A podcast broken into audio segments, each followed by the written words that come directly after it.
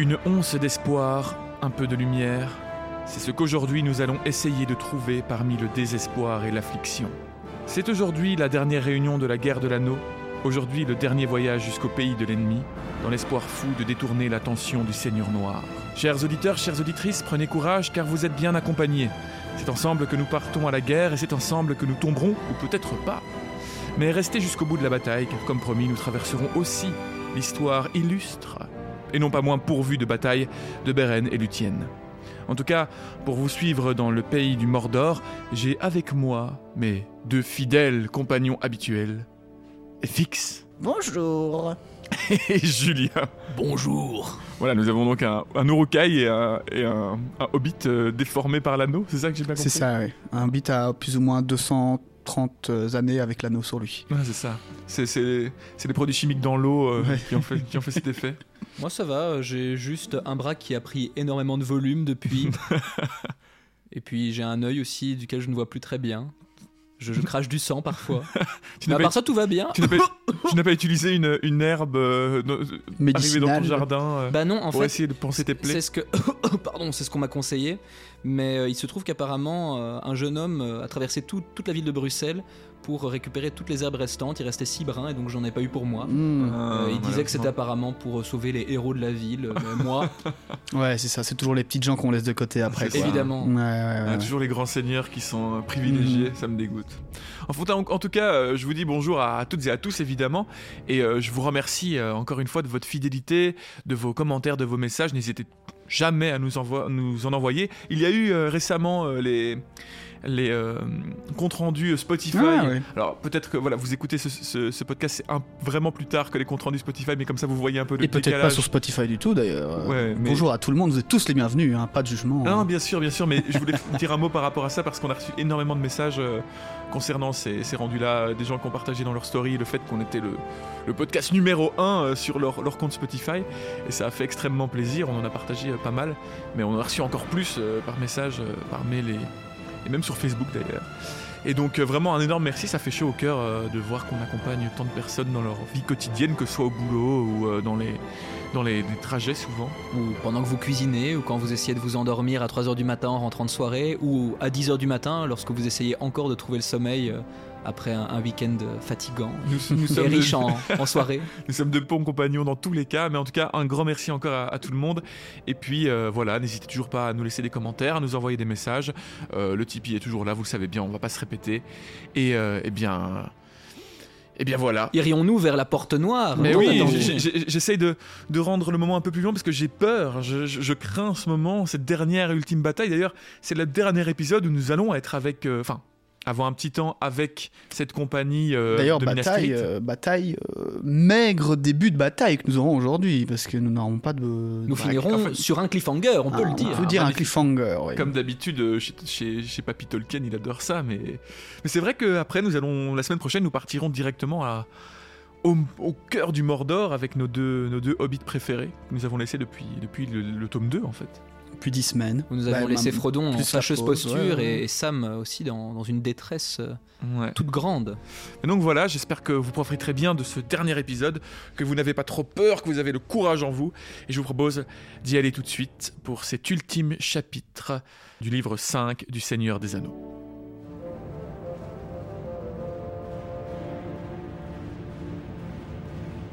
Chapitre 10 La porte noire s'ouvre. Donc nous sommes deux jours après la fameuse bataille de Minas Tirith et des soins d'Aragorn dont on parlait avec nos chères herbes. Les armées sont maintenant réunies et se mettent en route vers la porte noire. Les éclaireurs rapportent qu'il ne reste plus d'ennemis sur les routes à l'est jusqu'au carrefour du roi tombé. Merry aimerait accompagner Legolas et Gimli, mais Aragorn pense qu'il n'est pas en forme pour un tel voyage. De plus, il en a déjà bien assez fait dans cette guerre et a acquis un bien grand honneur. Le hobbit se tient donc là, l'air abattu, à regarder le rassemblement de l'armée. Bergil est avec lui, tout aussi déprimé car son père doit marcher à la tête d'une compagnie. Il ne peut rejoindre la garde avant que son cas ne soit jugé. Dans cette même compagnie doit aussi aller Pipin, comme soldat de Gondor. Tous ceux que Merry aime sont partis dans l'obscurité qui pèse sur le lointain ciel de l'Est, et il lui reste peu d'espoir au cœur d'en revoir jamais aucun. La souffrance réapparaît dans son bras. Et le contact de la main de Bergil le tire de ses réflexions. Venez, maître Périan, vous souffrez encore. Je vais vous aider à retourner auprès des guérisseurs. Mais ne craignez rien, ils reviendront. Les hommes de Minastérite ne seront jamais vaincus. Et ils ont maintenant le seigneur Pierre Elphic et aussi Bérégon de la garde.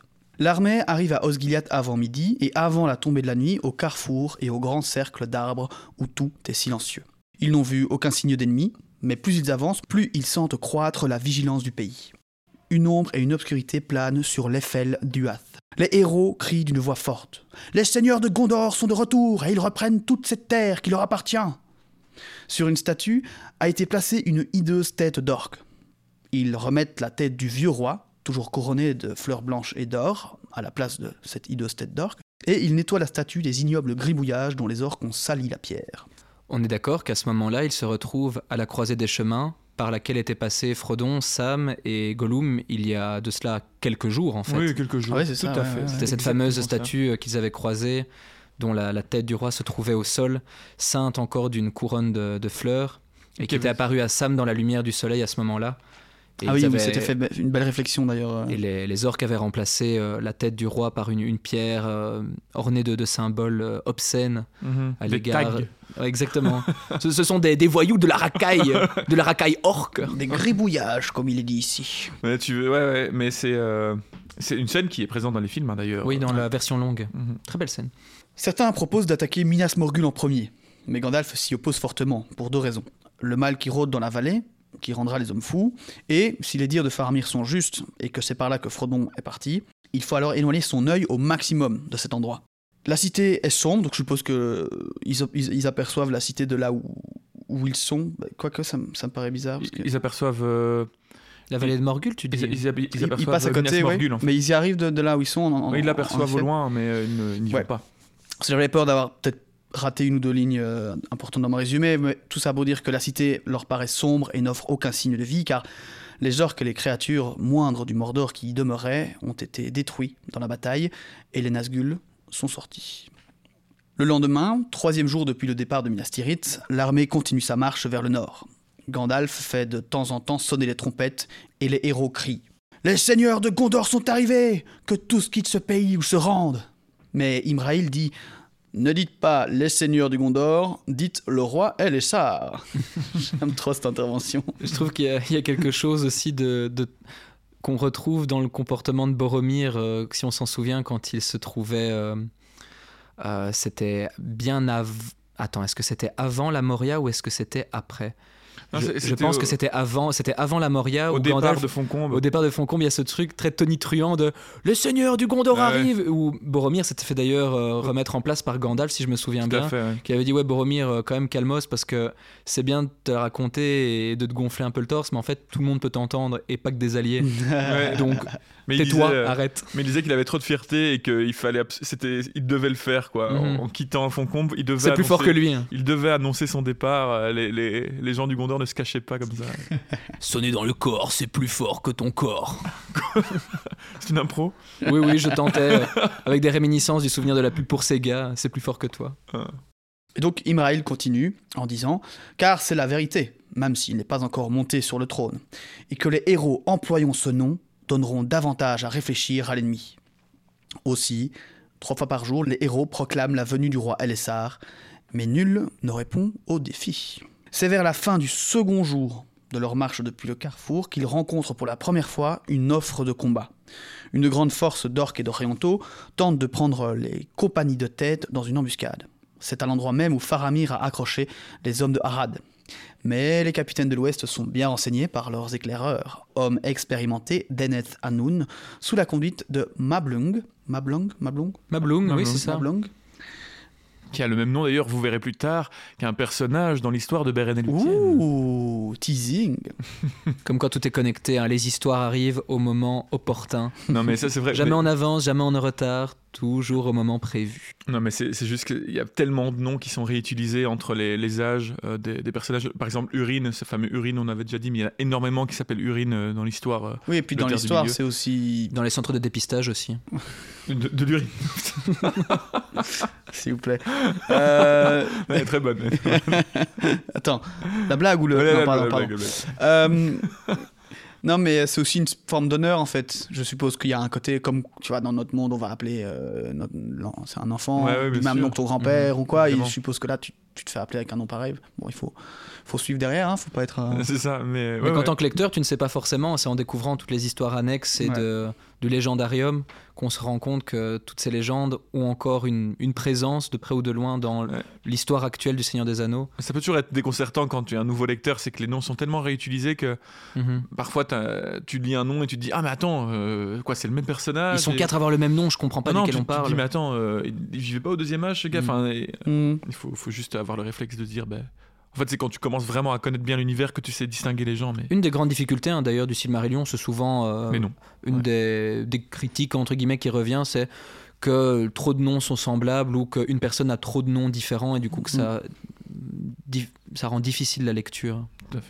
Donc nos hommes d'Enet Hanoun sous la conduite de Mablung, et donc ils ont réussi, grâce à leurs éclaireurs, euh, à faire en sorte que les orientaux qui, prenaient, qui, créaient ce guet-apens soient eux-mêmes pris au piège, car des cavaliers les débordèrent largement par l'ouest et tombent sur leurs flancs et sur leur arrière, et ils sont détruits ou chassés dans les montagnes. Donc ça, bien vu. On a là le, on est dans, dans l'Itilienne hein, là, donc euh, Mhm. on a là toute la l'expérience et la puissance des des rangers de l'Itilien au final. Ce n'est qu'une feinte, dit Aragorn, et l'objectif était de nous attirer en avant par une fausse évaluation de la faiblesse de l'ennemi, plutôt que de nous faire grand mal pour l'instant. À partir de là, les Nazgûl font leur apparition, au-dessus de l'armée, volant au loin, à l'abri des regards, sauf de celui de Légolas. Enfin, au bout du sixième jour, ils arrivent dans le pays désolé, précédant l'entrée du col de Kirit Gorgor. Ils distinguent les marais et le désert qui s'étendent au nord et à l'ouest jusqu'à l'Emin Muil, ces lieux sont si désolés et l'horreur en est si profonde qu'une partie de l'armée démoralisée ne peut aller, ni à pied ni à cheval, plus au nord. Aragorn fixe ses hommes, et dans ses yeux, il y a plus de pitié que de colère. Ces jeunes hommes de Rohan, venus du lointain Westfold, ou des simples agriculteurs du Lossarnac, portent sur leurs épaules le poids d'une réalité terrifiante. Le Mordor, jadis un nom maléfique lointain, est devenu une horrible réalité pour eux. Ils marchent comme des hommes plongés dans un cauchemar devenu soudain réel, et ne comprenant pas totalement la guerre qui les entraîne vers une telle adversité. Partez, dit Aragorn, sa voix teintée de compréhension et de compassion. Mais conservez ce que vous pourrez d'honneur et ne fouillez pas. Il y a une tâche à laquelle vous pouvez vous atteler pour sauver un peu de dignité. Dirigez-vous vers le sud-ouest, jusqu'à Kerandros. Si elle est toujours aux mains de l'ennemi, comme je le crains, reprenez-la si vous le pouvez, et tenez-la jusqu'au bout pour la défense du Gondor et du Rohan. Certains, humiliés par la pitié d'Aragorn, surmontent leur peur et poursuivent leur chemin, tandis que d'autres retrouvent espoir en l'idée d'un acte de bravoure à leur portée.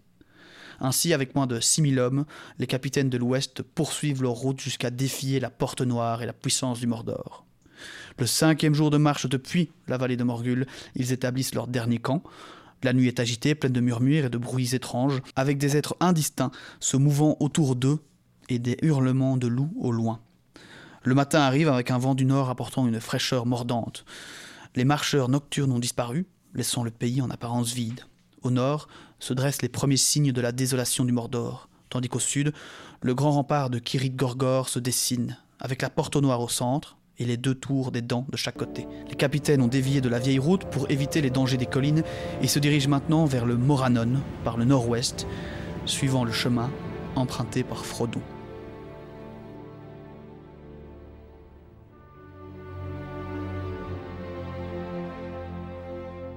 Et tout de même notable euh, que euh, Frodon et Sam ont quand même énormément de courage, de force en eux, Ouais. car quand on se rend compte qu'une armée composée d'hommes du Gondor, censés être vaillants, robustes, bien qu'ils viennent de- déjà d'affronter les armées du Mordor, sont euh, presque paralysés et ne peuvent continuer leur avancée dans les terres du Mordor, alors qu'ils ne sont même pas passés par la vallée de Morgul, tels Frodon et Sam, qu'ils ne peuvent pas avancer plus loin, on se dit quand même que Frodon et Sam, euh, flanqués de leurs petits euh, fouineurs, ils sont quand même vachement, vachement costauds. Mais Parce qu'ils sont passés par la vallée de Morgul, tout seuls, euh, avec peu de nourriture, peu de repos. Ça fait des semaines qu'ils avancent tout seuls. Et d'autant plus que Frodon porte sur lui l'anneau, qui est censé c'est quand ça. même vraiment l'amener en plus vers euh, Sauron ou encore plus euh, au désespoir.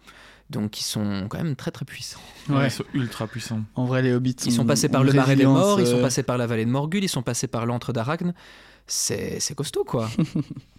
Et je voulais dire un truc parce que tu ne, qui, qui t'est marqué dans le chapitre, mais que tu n'as pas, tu n'as pas, tu n'as pas repris, FX, c'est euh, parce que tu l'as mentionné effectivement, euh, Minas Morgul est vide. Et euh, il se pose la question à un moment de, je crois que c'est Imraïl qui demande à Aragorn de pourquoi euh, il passerait pas par Minas Morgul. Si, je l'ai dit. C'est Imrael qui demande euh, et Gandalf répond. Gandalf répond que bah, déjà euh, la vallée est bien trop euh, désolée et, et- et les hommes n'avanceraient, enfin, retomberaient dans cette espèce de désespoir. Et ça les Et rapproche trop de Frodon. que Sam et Frodon, euh, Ah étant ça, partis par Je là, sais que c'était Aragorn qui le disait, excuse-moi. euh, en tout cas, je pense qu'il le propose à Aragorn, mais c'est Gandalf qui, euh, qui réagit. Mhm.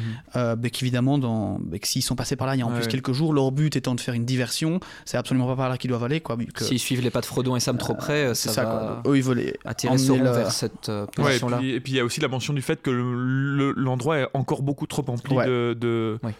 D'un esprit mauvais, quoi, et qu'il deviendrait fou en fait. Ouais, ouais, clairement. Il est clairement dit que, ben, un peu comme on a ici, mais euh, je suppose en, en- en plus plus, quoi. Et Euh, que les hommes ne n'iraient même pas se battre. mais du coup, en- encore euh, raison de plus Ouais, encore, ouais, ouais. Frodon et Sam sont passés par là. Mhm. Alors malgré, alors que la cité était encore remplie quand ils sont passés là- là-bas. Elle était Nazgûl remplie de Nazgûl, d'orques, de immortelles. était Ils ont réussi à, à passer, à- à avoir ce courage de, de- de se rendre dans ce lieu. euh, Et par la Providence, évidemment. Par Évidemment, mais quand même, un- ouais, pour le, le niveau de puissance de ces personnages, moi, ça, au fur et à mesure qu'on fait ce podcast, ça, ça m'exaspère de plus en plus quand je vois des, euh, des mèmes sur euh, Frodon, euh, qui est souvent critiqué euh, par sa, sa pseudo-faiblesse dans les films. Il y a beaucoup Bah, de... Le Frodon des films, euh, Peter Jackson a fait des choix euh, judicieux et ou, et ou critiquables. Ouais, ouais. Mais c'est vrai que pour un, un adorateur des livres, effectivement, le Frodon des films ne rend pas du tout justice Non, mais- au Frodon des livres qui est tellement plus charismatique, plus puissant, plus courageux. Mais du coup, il y a beaucoup de gens qui critiquent Frodon euh, sur les réseaux sans avoir lu les livres, parce que c'est la seule version de Frodon qu'ils ont. Honte à eux. Ils, ils disent tout le temps euh, Frodon, ah mais il est, il est faible, il est chiant ce personnage. Mais ils se rendent pas compte en fait de, Ouais, ouais, de- ouais. du voyage qu'il accomplit, qui est gigantesque. Rien Oui, que tenir tête à un Nazgûl euh, au guet de Brunnen. Et à ce rythme-là, on peut aussi euh, toujours euh, ne jamais oublier le père Maggot qui, Ah avec oui, sa vrai. fourche, avait renvoyé un, un Nazgûl de chez lui. Bon, il savait pas ce qu'il avait en face de lui, mais tout de même. Il venait voler notre travail. Encore une référence. Ah d'ailleurs, j'avais fait une référence aux hommes crabes. enfin, vous aviez fait une référence aux hommes Oui. crabes et j'avais j'avais lancé. Parce que là, je viens de faire une référence à la même chose que les hommes crabes, du coup. Mhm. Mhm. Mais euh, il y avait une personne qui avait compris la référence. J'avais Ah. dit que je devais lui envoyer un livre euh, Merveilleux. dédicacé. Bah, Est-ce que je vais, est-ce que je Comment vais te dire euh, Quoi? Est-ce que tu vas tenir ta promesse Comment ça donc, tu- Juste parce que personne, quelqu'un a repéré la référence, tu voulais. Ouais, ouais, mais je l'avais dit dans le, quand vous avez ouais. Il l'avait dit, il l'avait dit. dit. Il y a une Ah personne. oui, c'était une ça. personne ouais. nous a envoyé un message par rapport à ça. Et euh, je m'attendais à plus, honnêtement, mais il y en a une personne qui a. Qui a, qui a- Ah, s'il y a qu'une seule personne, bon, on va dire que à partir, si vous entendez mais ça, euh, le concours est terminé. Ah le, ah, le concours est terminé. Mais euh, s'il y a qu'une personne, moi je t'invite à faire, tenir promesse. euh. Ouais, c'est vrai, moi, je, je, pense, je pense que je le ferai peut-être. euh, Ou alors euh, tu lui envoies un saucisson euh, en référence au saucisson que tu as volé. Ça, on rejoint les, les ou un histoires. pagne. Ou un ce que dire. Un pagne porté Une par photo de toi, une photo de toi à croupeton. Avec le pagne. Comme souvenir.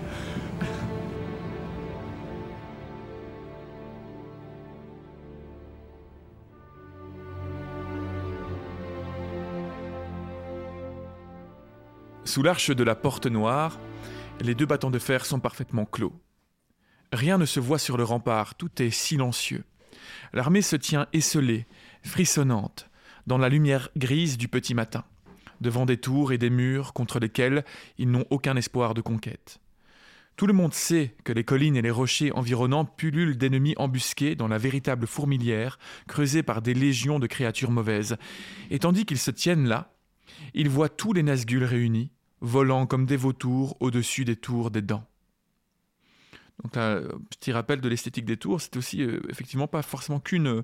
euh, du rempart, ce n'est pas qu'un rempart en métal comme on, peut l'avoir dans les films, mais c'est vraiment un rempart à l'ancienne, hein, euh, en pierre, avec une porte à deux battants.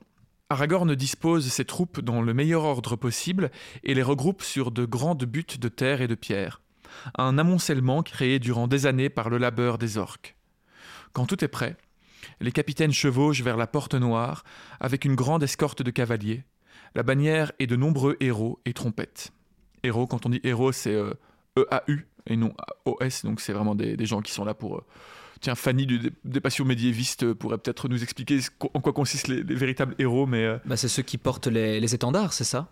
Ouais, je pense c'est ça leur fonction. je- ah, Là, il, il est dit qu'ils font des trompettes et des chants, donc je suppose que ce sont un peu les, Oui, moi c'était. Les troubadours. Ouais, euh, les troubadours qui accompagnent l'armée. euh, je ne sais pas. Dans ma partie, c'était clairement les, oui, les- ceux qui, qui faisaient aussi les cris euh, en disant que le Seigneur de Gondor était de retour. Donc, euh, Moi, je pense que c'est ça. Ce sont des, euh, des, des annonciateurs, des gens qui gueulent fort, quoi. Les héros. En tout cas, Fanny, si tu veux apporter de plus de précision, euh, pourquoi pas Eh bien, Fanny, tu pourras toujours euh, nous corriger, mais de ce que je vois, euh, un héros, ce serait un officier dont les fonctions sont la transmission des messages et les proclamations solennelles. Donc c'est quand même un peu plus euh, glorieux, on va dire, qu'un simple troubadour. Évidemment, Oui, nous plaisantons, évidemment. mais ce sont plutôt ceux qui annoncent euh, la venue des, des héros H-E-R-O-S. Voilà. Gandalf est avec eux, donc avec les héros et tout le monde, et Aragorn avec les fils d'Elrond, et Homer du Rohan, et Imraïl, ainsi que Legolas, Gimli et Pipin. Alors là, je n'ai pas dit, mais il est dit que, en gros, Aragorn forme cette, cette, ambassade, enfin ce, ce groupe d'ambassadeurs euh, pour représenter chacun des peuples de la Terre du Milieu. Mais du coup, il n'y a pas Merry, comme tu l'as dit, euh, fixe au début du, chapitre, hein, donc Merry n'est pas présent, malheureusement. Moi, ça me fait quelque chose de me dire qu'il n'est pas là avec son ami Pipin. Il ne pourra pas courir avec lui euh, Ouais. après le pourfredon d'Aragorn. Donc ils arrivent à la porte et déploient la bannière, font sonner leurs trompettes, alors que les héros, avec AU, s'avancent, projetant leur voix par-delà les remparts du Mordor. Sortez Que le seigneur du pays noir s'avance, justice sera rendue contre lui, car il a fait la guerre au Gondor et lui a indûment ravi ses terres. Le roi du Gondor le somme donc de réparer ses torts et de se retirer pour toujours. Sortez Il y a un long silence, mais Sauron a un plan préétabli. Et son idée est de tourmenter ces insectes avant de leur porter le coup de grâce. Alors, au moment où les capitaines s'apprêtent à rebrousser chemin, le silence est rompu. Un long roulement de tambour gronde comme le tonnerre dans les montagnes, puis un corps retentit, faisant trembler la pierre et assourdissant les oreilles des hommes. Alors, les battants de la porte noire s'ouvrent et une ambassade de la tour sombre en sort. À sa tête vient une forme haute et menaçante, montée sur un cheval noir, hideuse créature monstrueusement grande, avec un affreux masque, ayant l'aspect d'un crâne plutôt que d'une face, et une flamme brûle dans ses orbites et naseaux. Celui qui la monte est tout vêtu de noir. Ce n'est pourtant pas un spectre de l'anneau, mais un homme bien vivant. C'est le lieutenant de la tour de Barad-dûr, et son nom n'est rappelé dans aucun récit, car lui-même l'a oublié. Il se nomme la bouche de Sauron. Mais on dit néanmoins que c'était un renégat du peuple de ceux qu'on nomme les Numénoréens noirs. Car ces gens s'étaient établis en terre du milieu au temps de la domination de Sauron et le vénéraient, étant épris de savoir maléfique. Et lui s'était mis au service de la tour sombre, à la restauration de celle-ci, et sa ruse avait fini par gagner la plus haute faveur du Seigneur. Il était devenu un grand sorcier et un proche de Sauron, plus cruel qu'aucun orc. Il s'approche de la troupe, les toise des pieds à la tête, et se met à rire. Y a-t-il quelqu'un dans cette débâcle qui ait l'autorité pour traiter avec moi Ou même l'intelligence pour me comprendre?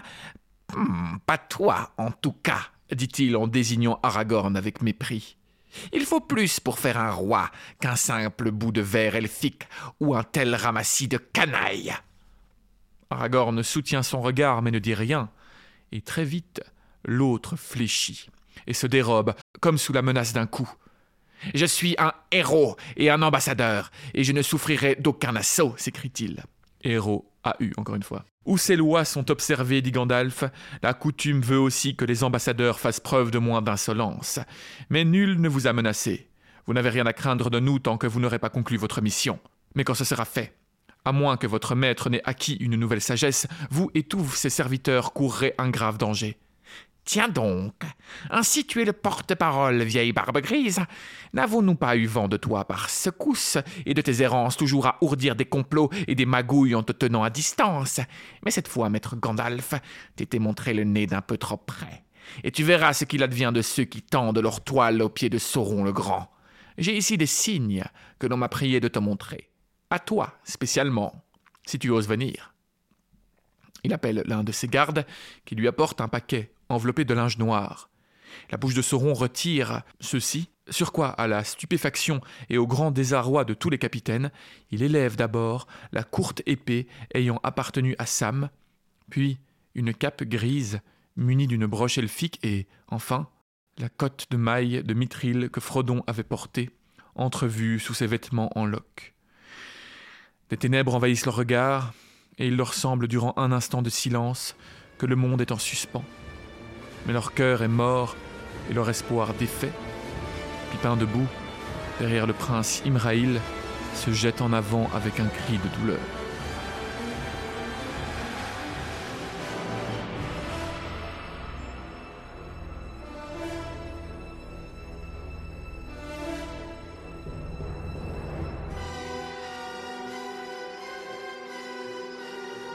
Silence dit Gandalf. Le messager éclate alors de rire. Ainsi, vous avez avec vous un autre de ces lutins.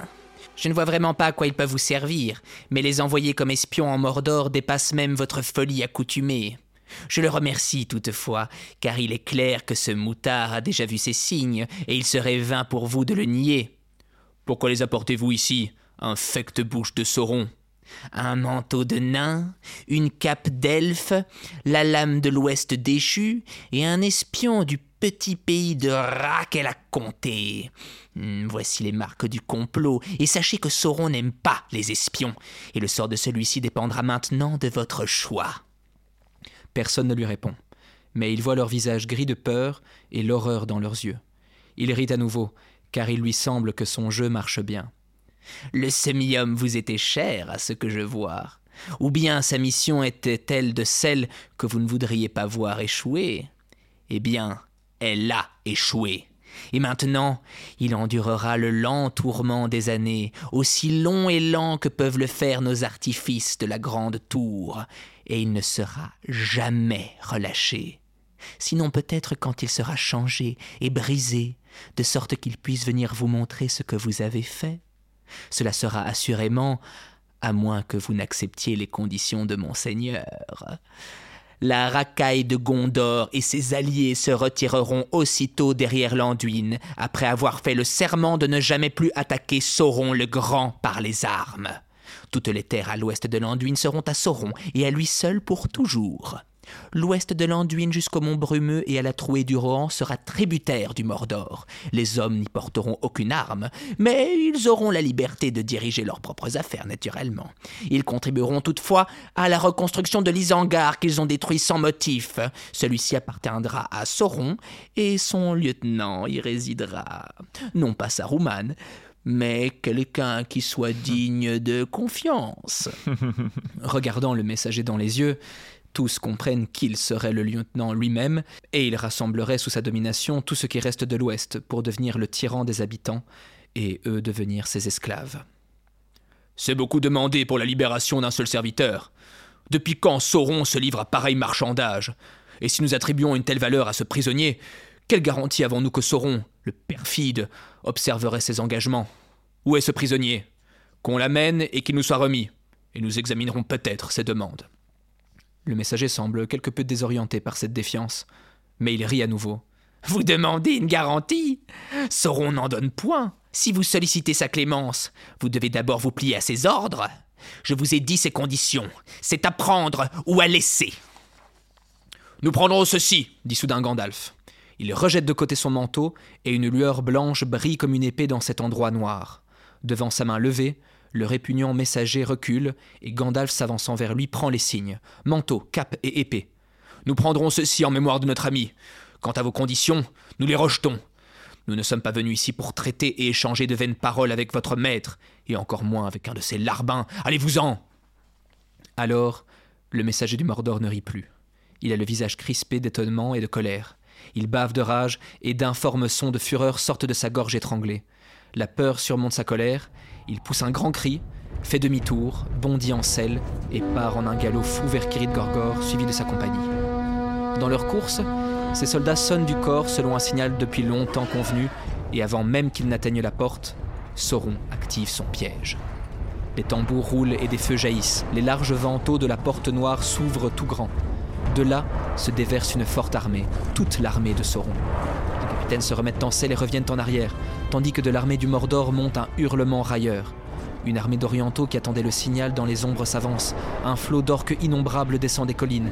Les hommes de l'Ouest sont pris dans la nasse et bientôt, tout autour des buttes grises sur lesquelles ils se trouvent, des forces dix fois plus nombreuses et plus de dix fois et plus de dix fois plus fortes qu'eux les entourent d'une mer d'ennemis. Sauron avait mordu à l'hameçon. Il reste peu de temps à Aragorn pour ordonner la bataille. Il se tient sur une colline avec Gandalf, et là, il fait lever la bannière de l'arbre et des étoiles. Sur l'autre colline toute proche se dressent les bannières de Rohan et de Dolamroth, et autour de chaque colline, un cercle hérissé de lances et d'épées est établi face à tous les côtés. Sur le front dirigé vers le Mordor, d'où viendra le premier grand assaut, se tiennent les fils d'Elrond, entourés des Dunedains, et à droite le prince Imraïl avec les hommes de Dolamroth. Je vous laisse juste une seconde pour imaginer quand même ces petites buttes avec toutes ces troupes de chevaliers euh, héroïques Ouais. avec un O qui se tiennent euh, tels des hérissons euh, prêts à recevoir l'ennemi. Tous ces personnages qu'on a découverts euh, assez récemment dans les livres Mhm. et qui maintenant euh, font partie presque pour moi de mes préférés. Ah ouais. Ah, qu'on se le dise. ouais. Le prince Imraïl, je le vois là. bien de Ah, son Ibrahim, côté. quoi. Ah. J'aimerais Le- tellement le voir en vrai. Aller boire un verre avec lui. C'est ça. un petit repas comme ça. pouvoir admirer euh. Sa belle, euh, son bel, euh, Sa belle son bel écusson. euh. Le soleil est voilé par les fumées du Mordor. De l'obscurité grandissante sortent les Nazgûl, qui crient de leur voix froide des paroles de mort, et alors, tout espoir s'éteint. Pipin se tient à présent à côté de Bérégonde, au premier rang du Gondor, avec les hommes d'Imraïl. Je voudrais bien que Merry fût ici. Eh bien, maintenant, en tout cas, je comprends un peu mieux le pauvre Denethor. Nous aurions pu mourir ensemble, Merry et moi. Et puisque mourir il faut, pourquoi pas? Enfin, puisqu'il n'est pas là, j'espère qu'il aura une fin plus facile. Mais maintenant, il faut que je fasse de mon mieux. Il tire son épée et la regarde, avec ses entrelacs de rouge et d'or, et les caractères coulants de Numénor étincelant comme du feu sur la lame. Elle a été faite précisément pour une telle heure, pense-t-il. Si seulement je pouvais en frapper cet ignoble messager, je serais à peu près à égalité avec Mary. En tout cas, j'aurai quelques-uns de sa sale engeance avant la fin. Je voudrais bien revoir la fraîche lumière du soleil et toucher l'herbe verte. Alors qu'il se dit ces choses, le premier assaut s'abat sur eux. Les orques, gênés par les bourbiers qui s'étendent devant les collines, s'arrêtent et lancent une pluie de flèches dans les rangs des défenseurs. Mais à travers eux s'avance avec des rugissements de bêtes une grande compagnie de trolls des montagnes de Gorgoroth. Plus grands et plus larges que les hommes, ils portent d'énormes boucliers ronds et noirs et ils brandissent de lourds marteaux. Ils s'élancent dans les mares, tombent en tempête sur la ligne des hommes du Gondor et martèlent casque et tête, bras et boucliers. Aux côtés de Pipin, Bérégon s'écroule, assommé, et le grand chef troll qui l'a abattu se penche sur lui, tendant une griffe avide, car ces immondes créatures mordent à la gorge ceux qu'il jette à terre. Pipin porte alors un coup d'épée au-dessus de lui, et la lame portant l'inscription de Louis Treness perce le cuir de son armure et pénètre profondément dans les parties vitales du troll. Le sang noir jaillit en torrent, le troll tombe en avant et s'écroule tel un rocher qui enterre celui qui se trouve sous lui. L'obscurité, la puanteur et une douleur broyante envahissent Pipin, et son esprit se perd dans les ténèbres. Cela finit donc comme je l'avais supposé, se dit-il dans un dernier moment de lucidité. Et puis, au moment où il perd connaissance, il entend des voix semblant crier de très haut dans quelque monde oublié. Les aigles Les aigles arrivent La pensée de Pipin balance un instant vers les vieilles histoires de Bilbon, et puis tout se voile dans son esprit.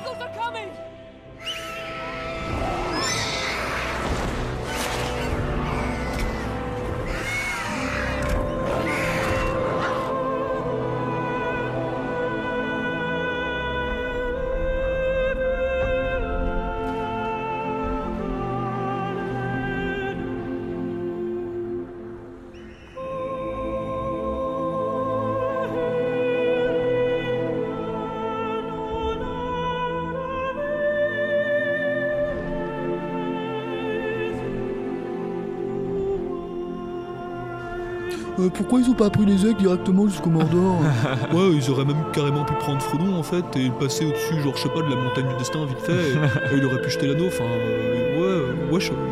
Pourquoi ils ont fait ça comme ça euh, ouais, pas très malin, mais. Ouais, Tolkien, euh, c'est vraiment pas un bon écrivain. hein. Et voilà comment nous arrivons à la fin de l'arc d'Aragorn, de Pipin, de Gandalf, de, de beaucoup de ces personnages. Dans un cliffhanger terrible Que va-t-il se passer? Pipin va-t-il survivre? Qu'arrivera-t-il euh, à ce troll? Est-il vraiment mort? Bérégon est-il mort ou seulement assommé? Aragorn sera-t-il couronné roi? Épousera-t-il Arwen? Et quand sera-t-il du second déjeuner de Pipin? Ah. La suite au prochain épisode. Mais non, pas encore Pas encore. Car Cyril a un conte pour nous. Ah, j'ai un beau compte pour vous, mais, mais avant, je juste revenir sur cette fin quand même. Fin du cinquième livre, hein, quand même. euh, Nous qui nous sommes lancés dans cette aventure il y a, C'est il y a ça. quoi Un an et demi Un an Un an Un maintenant? an, un Ah, an et plus d'un Un an, an et un deux, trois mois. Ouais. Euh, fin du cinquième livre, quoi. Ça fait. On on est parti vraiment sur la dernière ligne droite, là, maintenant, à partir, en tout cas, de la semaine prochaine. quoi. Mais c'est symbolique, on a quand même fini. Là, on est à la bataille finale euh, de la guerre de l'anneau. C'est quand même symbolique, les amis. Ouais, je, ouais, je ouais. veux le. je On veux va le- prendre, on le va tous prendre une petite minute chacun de son côté pour euh, réfléchir à ça. Voilà.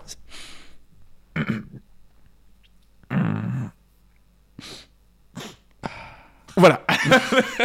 Je nous revois encore lorsque nous rencontrions Poire de Beurré, qui n'avait pas transmis le message de Gandalf. Je nous revois encore dans les Galgal, Ouais. Tous les stress et les, les bonnes et mauvaises nouvelles que nous Ouais. avons eues. dans la petite masure de Tom Bombadil aussi. Mais ne refaisons pas Ah, toute oui. l'histoire, il nous en reste encore une bonne partie. les- Plus de la moitié du livre d'ailleurs, hein, euh, qui est plus conséquente là, la partie, Certes, euh, certes. la partie qu'il reste euh, Moins de chapitres, à faire. mais plus de pages. Nous allons commencer à filer l'aventure. C'est clair. En tout cas, euh, avant de partir sur le conte euh, promis euh, de la semaine dernière, je vous avais promis que je vous ferai, je vous conterai euh, Beren et Luthien.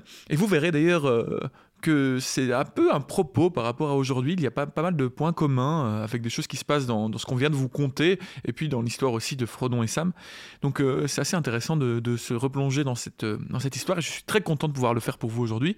Mais juste avant ça, on a reçu un message d'Alice, une auditrice qui revenait sur... sur euh, le, pouvoir d'Aragorn de guérir, euh, parce que nous, on avait évidemment fait le lien euh, christique entre Aragorn et, Jésus et sa, son talent de guérison. Et elle, elle nous proposait un autre lien aussi, une autre inspiration possible de Tolkien. Elle nous expliquait que, en fait, ça pourrait venir de la tradition médiévale, car apparemment, les rois de France, entre autres, étaient réputés pour pouvoir guérir les malades juste en les touchant. Voilà, c'est une. Si seulement ils avaient pu guérir la pauvreté aussi. Ça Ouais. aurait permis à certains de garder leur tête, j'imagine. Donc apparemment, voilà, il est dans la tradition, les rois de France étaient considérés comme euh, des rois ayant la main guérisseuse. Donc c'est ça, ça ne vient pas de nulle part. euh, Et- donc, et- euh, et- cette histoire de, de roi euh, qui guérit. Mais je trouve, euh, bah, je trouve ça très intéressant. Mais pour revenir presque à ce qu'on disait, euh, enfin à, à nous euh, par rapport à Jésus, les rois étant euh, Oui, des représentants, représentants euh, de droit de fin, c'est Ça comment, ferait comment on dit oui. encore euh, dit- De droit monarchie de droit divin. ouais, ça. Il y a finalement, oui, peut-être presque déjà en fait euh, Ça ne vient pas de le même lien entre les rois de, de France et d'antan et, et- Effectivement, hein, dans, dans l'article, parce qu'elle nous, nous joignait un article, le lien est clairement fait. C'est, c'est effectivement de cette forme de droit divin que euh, on, on accordait euh, ce, ce pseudo-pouvoir au, au roi de guérir en touchant. Ils n'arrivaient pas à se guérir eux-mêmes, hein. enfin bizarrement, Ah ouais, parce de mais euh, enfin la plupart. Ils auraient pu se soigner de la goutte eux-mêmes.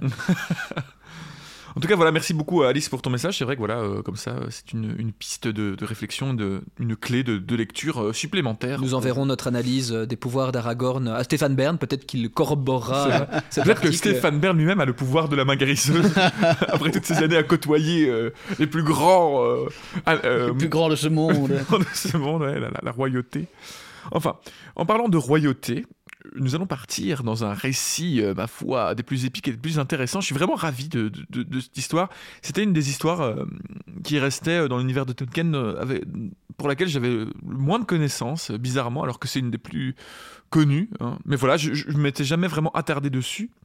Et là, j'ai pu le faire pour ce, podcast et j'en suis content.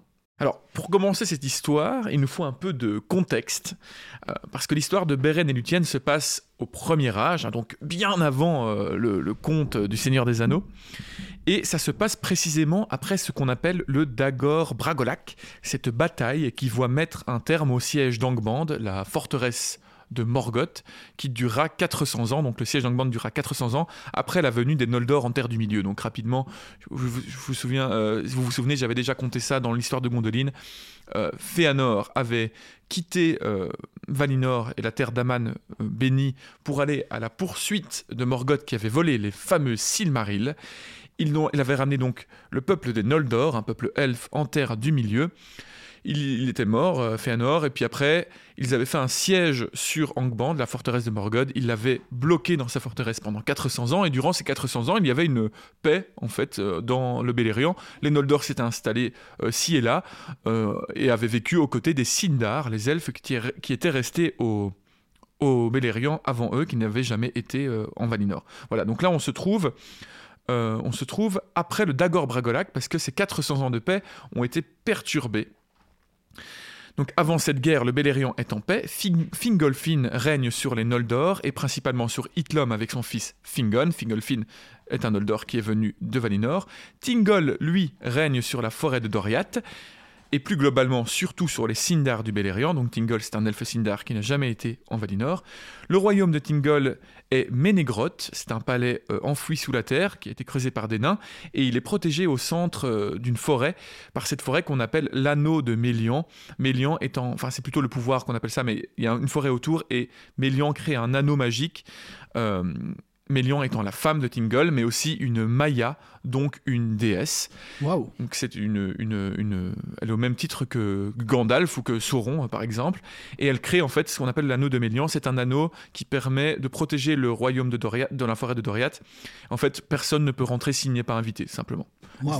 C'est un, anneau très très puissant. Quand Morgoth relâche tout d'un coup toutes ses forces de sa forteresse d'Angband, ce qui constitue le Dagor Bragolac, donc c'est le relâchement par Morgoth de toutes ses forces, euh, il essaye d'envahir tout le Beleriand et va rouler sur la plupart des armées elfes. Fingolfin, le roi des Noldor, va trouver la mort dans un affrontement personnel avec lui, et Finrod Felagund, son cousin, va presque se faire tuer dans une bataille face aux armées de Morgoth. Mais il va être sauvé par un humain du nom de Barahir. Finrod va alors regagner sa cité de Nargothrond, qui est une cité aussi enfouie, qui a été aussi creusée par des nains, mais qui est plus à l'ouest. Euh, et il va prêter serment à Barahir de toujours lui porter assistance à lui ou à sa descendance, et va lui offrir en guise de preuve de cette promesse un anneau qu'on appellera l'anneau de Barahir. Et l'anneau de Barahir, il vous est peut-être familier, peut-être pas au nom, mais il vous est familier visuellement forcément, c'est l'anneau que porte Aragorn. Aragorn. C'est cet anneau avec l'entrelacement Des deux têtes de serpent. des têtes de serpent. Donc c'est un anneau, un anneau que Finrod offrit, euh, offrit à Barahir lors du premier âge, parce que Barahir l'a sauvé d'une bataille, dans une bataille contre les armées de Morgoth. Donc Barahir, lui, c'est un humain à la tête d'un groupe qui vit au Dortonion. C'est une région montagneuse et boisée au sud d'Angband, donc de la forteresse de, de Morgoth, et au nord de la forêt de Doriath, là où il y a le royaume de Tingol.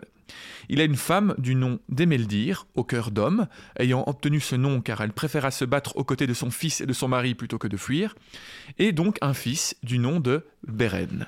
Quoi Une femme qui, euh, qui aurait été combattre? Et ouais, oh, dans, le, dans, le, dans le monde du Seigneur des Anneaux, ça Et existe. Tolkien n'était pas un. Et pas seulement dans le monde du Seigneur des Anneaux d'ailleurs, mais Je comprends plus rien, moi. Encore un exemple donc des- des- de l'importance des, des- des femmes dans, dans l'univers de Tolkien, c'est vrai. Et Meldir au cœur d'homme. Alors, euh, pendant le Dagor Bragolac, toute la région du nord sont, sont envahies par Morgoth, donc évidemment le Dortonion, qui est juste au sud de sa cité, où il massacre la quasi-totalité des hommes présents là-bas. Emeldir au cœur d'homme prend à sa suite une grande partie du peuple de Barahir et les fait fuir jusqu'au Bretil, Bretil qui est une forêt à, l'ouest de, Doriath, et même jusqu'au Dorlomin, la région sud d'Itlom. Barahir, quant à lui, refuse de quitter le Dortonion et y reste avec son fils Beren. Le Dortonion est pourtant ravagé et ce pays est renommé Tornufuin, la forêt sous la nuit, et la chaîne de montagnes juste au sud de ces forêts s'appellera désormais Eret Gorgoroth. Tiens, Gorgoroth, Ah, ça vous dit quelque chose, on vient de le rencontrer encore une fois, euh, les monts de la terreur. hein. donc euh, ici, c'était Kirit Gorgoroth, euh, c'est ce que qu'on avait donc dans le Et chapitre. Hanoun, euh, comme quoi. Ouais. euh, Donc on avait Kirit Gorgoroth qui est dans- devant la, la- la porte noire de Sauron, et ici on a Eret Gorgoroth qui sont les monts de la terreur, qui sont devant la cité de Morgoth. Ah, les liens qui commencent à se faire déjà. C'est ici que commence l'histoire précise de Beren. La troupe de Barahir augmenta sa renommée par ses raids et ses attaques régulières sur les forces de Morgoth dans le Dortonion, et bientôt Morgoth ordonna à Sauron de les trouver et de les réduire à néant. Or, parmi les compagnons de Barahir se trouvait Gorlim. Il avait une femme qui s'appelait Eilninel, et un jour, en rentrant de la guerre, il trouva sa demeure pillée et laissée à l'abandon, et sa femme disparut. Il avait donc rejoint la compagnie de Barahir, mais toujours taraudé par l'idée qu'Eilniel n'était peut-être pas morte. Il lui arrivait de retourner seul et en secret à la maison qui se dressait encore parmi les champs et les bois et qu'il possédait autrefois, et ses visites vinrent aux oreilles des serviteurs de Morgoth. Un jour, il visite cette maison et voit par la fenêtre sa femme ravagée par la faim et le tourment. Il crie, et à cet instant, elle disparaît. Et là, il se fait prendre par les chasseurs de Sauron, c'est évidemment un leurre. Il est emmené et interrogé pendant des longues heures sans que jamais il ne dise où se trouve la troupe de Barahir. C'est alors qu'ils lui firent la promesse de le libérer et de le ramener à Elniel s'il disait quelque chose. Il capitule et fut donc emmené en présence de Sauron. Sauron a pris donc la position de Barahir et évidemment ne tient pas parole et exécute Gorlim. Évidemment, c'est salaud de Sauron, il va pas. Salaud La troupe de Barahir fut donc découverte et décimée jusqu'au dernier. Tous, sauf un. Beren était en effet en mission par ordre de son père afin d'aller espionner l'ennemi. Il n'était donc pas au campement. Alors, lors d'un rêve, il vit le spectre de Gorlim lui annoncer sa traîtrise et sa mort, et le somme d'aller prévenir son père. Alors, Beren s'éveille et essaie de retourner au repère de Barahir, et il trouve le repère détruit et son père mort. Il fait donc un serment de vengeance et poursuit les orques qui avaient tué son père, les trouve et arrive par ruse et sa discrétion à tuer le chef orc. Il récupère alors un butin que les orques avaient emporté et la main de Barahir, son père, munie de l'anneau de Barahir. Donc, qui lui revient à ce moment-là. Pendant quatre années, il va sillonner les hauteurs du Tortognon, seul et hors la loi. Il devient l'ami des oiseaux et des bêtes, et il ne mangera plus de viande. Ses prouesses solitaires furent claironnées aux quatre vents, et Morgoth mit sa tête à prix au même prix que pour Fingon, grand roi des Noldor. Vous imaginez donc. euh, Beren a une renommée énorme alors qu'il est tout seul, il n'a aucune armée. Mais les orques avaient peur de Beren, alors on envoya une armée sous le commandement de Sauron pour le trouver. Le pays était tellement envahi à la fin que Beren fut obligé de quitter le Dortognon et descendit en passant par le Eret Gorgoroth vers le Doriath, et donc vers l'anneau de Mélian, qui se trouve dans cette fameuse forêt de Doriath. Après un long voyage où il faillit perdre la vie plusieurs fois, il, se trouva dans la forêt de Doriath. Alors là, je ne précise pas, mais il est dit euh, par Tolkien dans le Silmarillion que dans ce voyage, il accomplit euh, des hauts faits euh, qu'il ne racontera jamais à personne, mais qui sont apparemment des plus grands hauts faits qu'on puisse imaginer. Euh, il décrit pas quoi, mais genre apparemment, mais il le dit jamais parce qu'il est traumatisé par ses exploits. Mais apparemment, il a vécu des trucs de ouf. Et, non, euh, mais euh, moi je te jure, j'ai fait des trucs incroyables, mais. Enfin voilà, tu peux pas. Non mais c'était dans une autre école, hein, tu, tu Non, vois, bah, tu mais sais pas. c'était ouf. Hein. Puis à un moment, je me suis battu avec un type, genre, il était ultra balèze, mais tu sais pas, il était aussi dans une autre école, enfin voilà. Ouais, tu vois. Je, je suis sorti avec une meuf aussi, elle était, elle était incroyable, tu vois, genre, super bien, mais. Ouais, non, tu, tu vois pas qui c'est. elle- je vais voilà. l'expliquer, tu la connais pas. Dans notre pays. Mais du coup, ouais, euh, des hauts faits, ouais, c'est assez ouf ça. Je... Ouais, ouais. Donc c'était, mais vous imaginez, Il donc, se serait battu contre des, des, des, des- nombres d'orques euh, gigantesque. Mais au point, gigantesques seuls. il était si fort et si euh, craint des orques qu'on envoie une armée avec Ouais. Sauron à sa tête pour un seul homme. Donc euh, c'est encore euh, un autre délire, hein, le premier âge. C'est- ouais, de ouf. Et c'est pour ça que, ouais, c'est- il y a beaucoup de choses à faire. Il a envoyé 10 balrogs à ses trousses, tranquille. Ouais, ouais. Oui, il y avait pas 7 balrogs, en fait, il y en avait beaucoup plus. Donc voilà. c'est Beren qui, en- qui s'en est chargé. Ouais, c'est exactement. Tu peux imaginer plein de choses avec ça aussi. hein. Tu peux imaginer qu'il a repoussé peut-être des créatures euh, qu'on a, on a rencontrées dans le Seigneur des Anneaux, Mhm. qu'il les a dégagées de certains endroits, ou qu'il a sauvé des, des peuples de choses euh, C'est- atroces. C'est dingue parce que si t'avais par exemple l'idée de faire pas Une série une série et que t'avais envie Je sais pas, d'inventer des choses, Ah, vraiment, par, des- hasard, la petite série là. eh ben, tu pourrais très bien prendre ce genre de passages qui, qui, sont, qui laissent la porte ouverte à, D'autant plus à la que créativité. J'ai l'impression, en tout cas moi, comme je le ressens à la lecture euh, de ces, de ces légendes-là, je trouve que c'est bien plus sombre en général que le, le Seigneur des Anneaux ou ce qu'on Ouais. connaît plus proche de ces périodes-là. Ces périodes sont tellement troublées, Ah Le premier âge est très tellement très ouais. euh, remplies de, de de violence. torture, de. Il- C'est assez atroce ce qui arrive au personnage et on va le voir par la suite aussi quand Ouais, ils vont se retrouver en Angband, Beren et Luthien. C'est atroce Ouais, comme Ouais, endroit. mais, euh, mais rien que l'histoire de Gorlim là, qui trahit donc Barahir. euh, C'est des choses euh, tragiques en genre, fait. On lui montre sa femme perdue et puis après il se fait capturer. On lui fait une promesse et en fait Sauron juste l'exécute euh, sans aucune forme de pitié. Enfin c'est vraiment. euh, Celebrimbor dans le deuxième âge qui sera. Euh, qui sera aussi tué, ouais, qui sera mis sur une bannière. avec utilisé comme corps. bannière, enfin Ouais. son corps sera utilisé comme bannière. euh, Puis tout ce qui concerne les enfants de Hourin aussi, euh, c'est Ouais. des histoires euh, belles et tragiques et très, très violentes. Donc il se retrouve, donc Beren se retrouve dans cette fameuse forêt de Doriath, euh, près de l'anneau de Mélian, et euh, plus précisément dans la partie nord de la forêt qui s'appelle Neldoret. Il est pris alors d'un charme qui l'empêche de parler. Un charme, euh, on ne précise pas l'origine du charme, mais je suppose que ça fait partie des charmes, euh, en tout cas des De protections l'anneau. de, Mélian, à mon avis. Mais dans ce bois, il rencontra Luthien, fille de Tingol et de Mélian, les seigneurs de Doriath. Donc, Luthien est la fille d'un elfe, Tingol, et d'une Maillard. Ouais. Et donc, ce n'est pas rien. Et ça, c'est. euh, Là, en fait, je suis en train de vous conter, je disais ça en off avant de commencer euh, ce récit, mais je suis en train de vous conter exactement l'histoire que conte Aragorn, je pense, à Frodon euh, dans le premier livre. C'est évidemment une des histoires préférées d'Aragorn, parce que Aragorn est un descendant de Beren, on va le voir. Et qu'il se retrouve un peu dans, dans ce personnage par rapport à son amour avec euh, Luthien. Arwen, ah ouais, ouais, Bah, Arwen, évidemment, oui. effectivement. Donc, euh, Beren voit danser au- un soir, au lever de la lune, Luthien. Et Luthien était la plus belle de, toutes les- de tous les enfants d'Iluvatar. Et son vêtement était gris. Ses yeux étaient gris aussi, comme la voûte étoilée, et sa chevelure noire tombait comme les ombres de la nuit. Comme le soleil jouant sur les feuilles, comme la voix des eaux limpides, comme les étoiles au-delà des brumes, telle était sa gloire et sa beauté, et son visage était d'une lumineuse clarté. Mais Luthien se déroba à la vue de Beren. Alors, Beren erra seul longuement, jusqu'à une nuit, peu avant l'aube, où Luthien dansait sur une colline verte, quand soudain, elle se mit à chanter.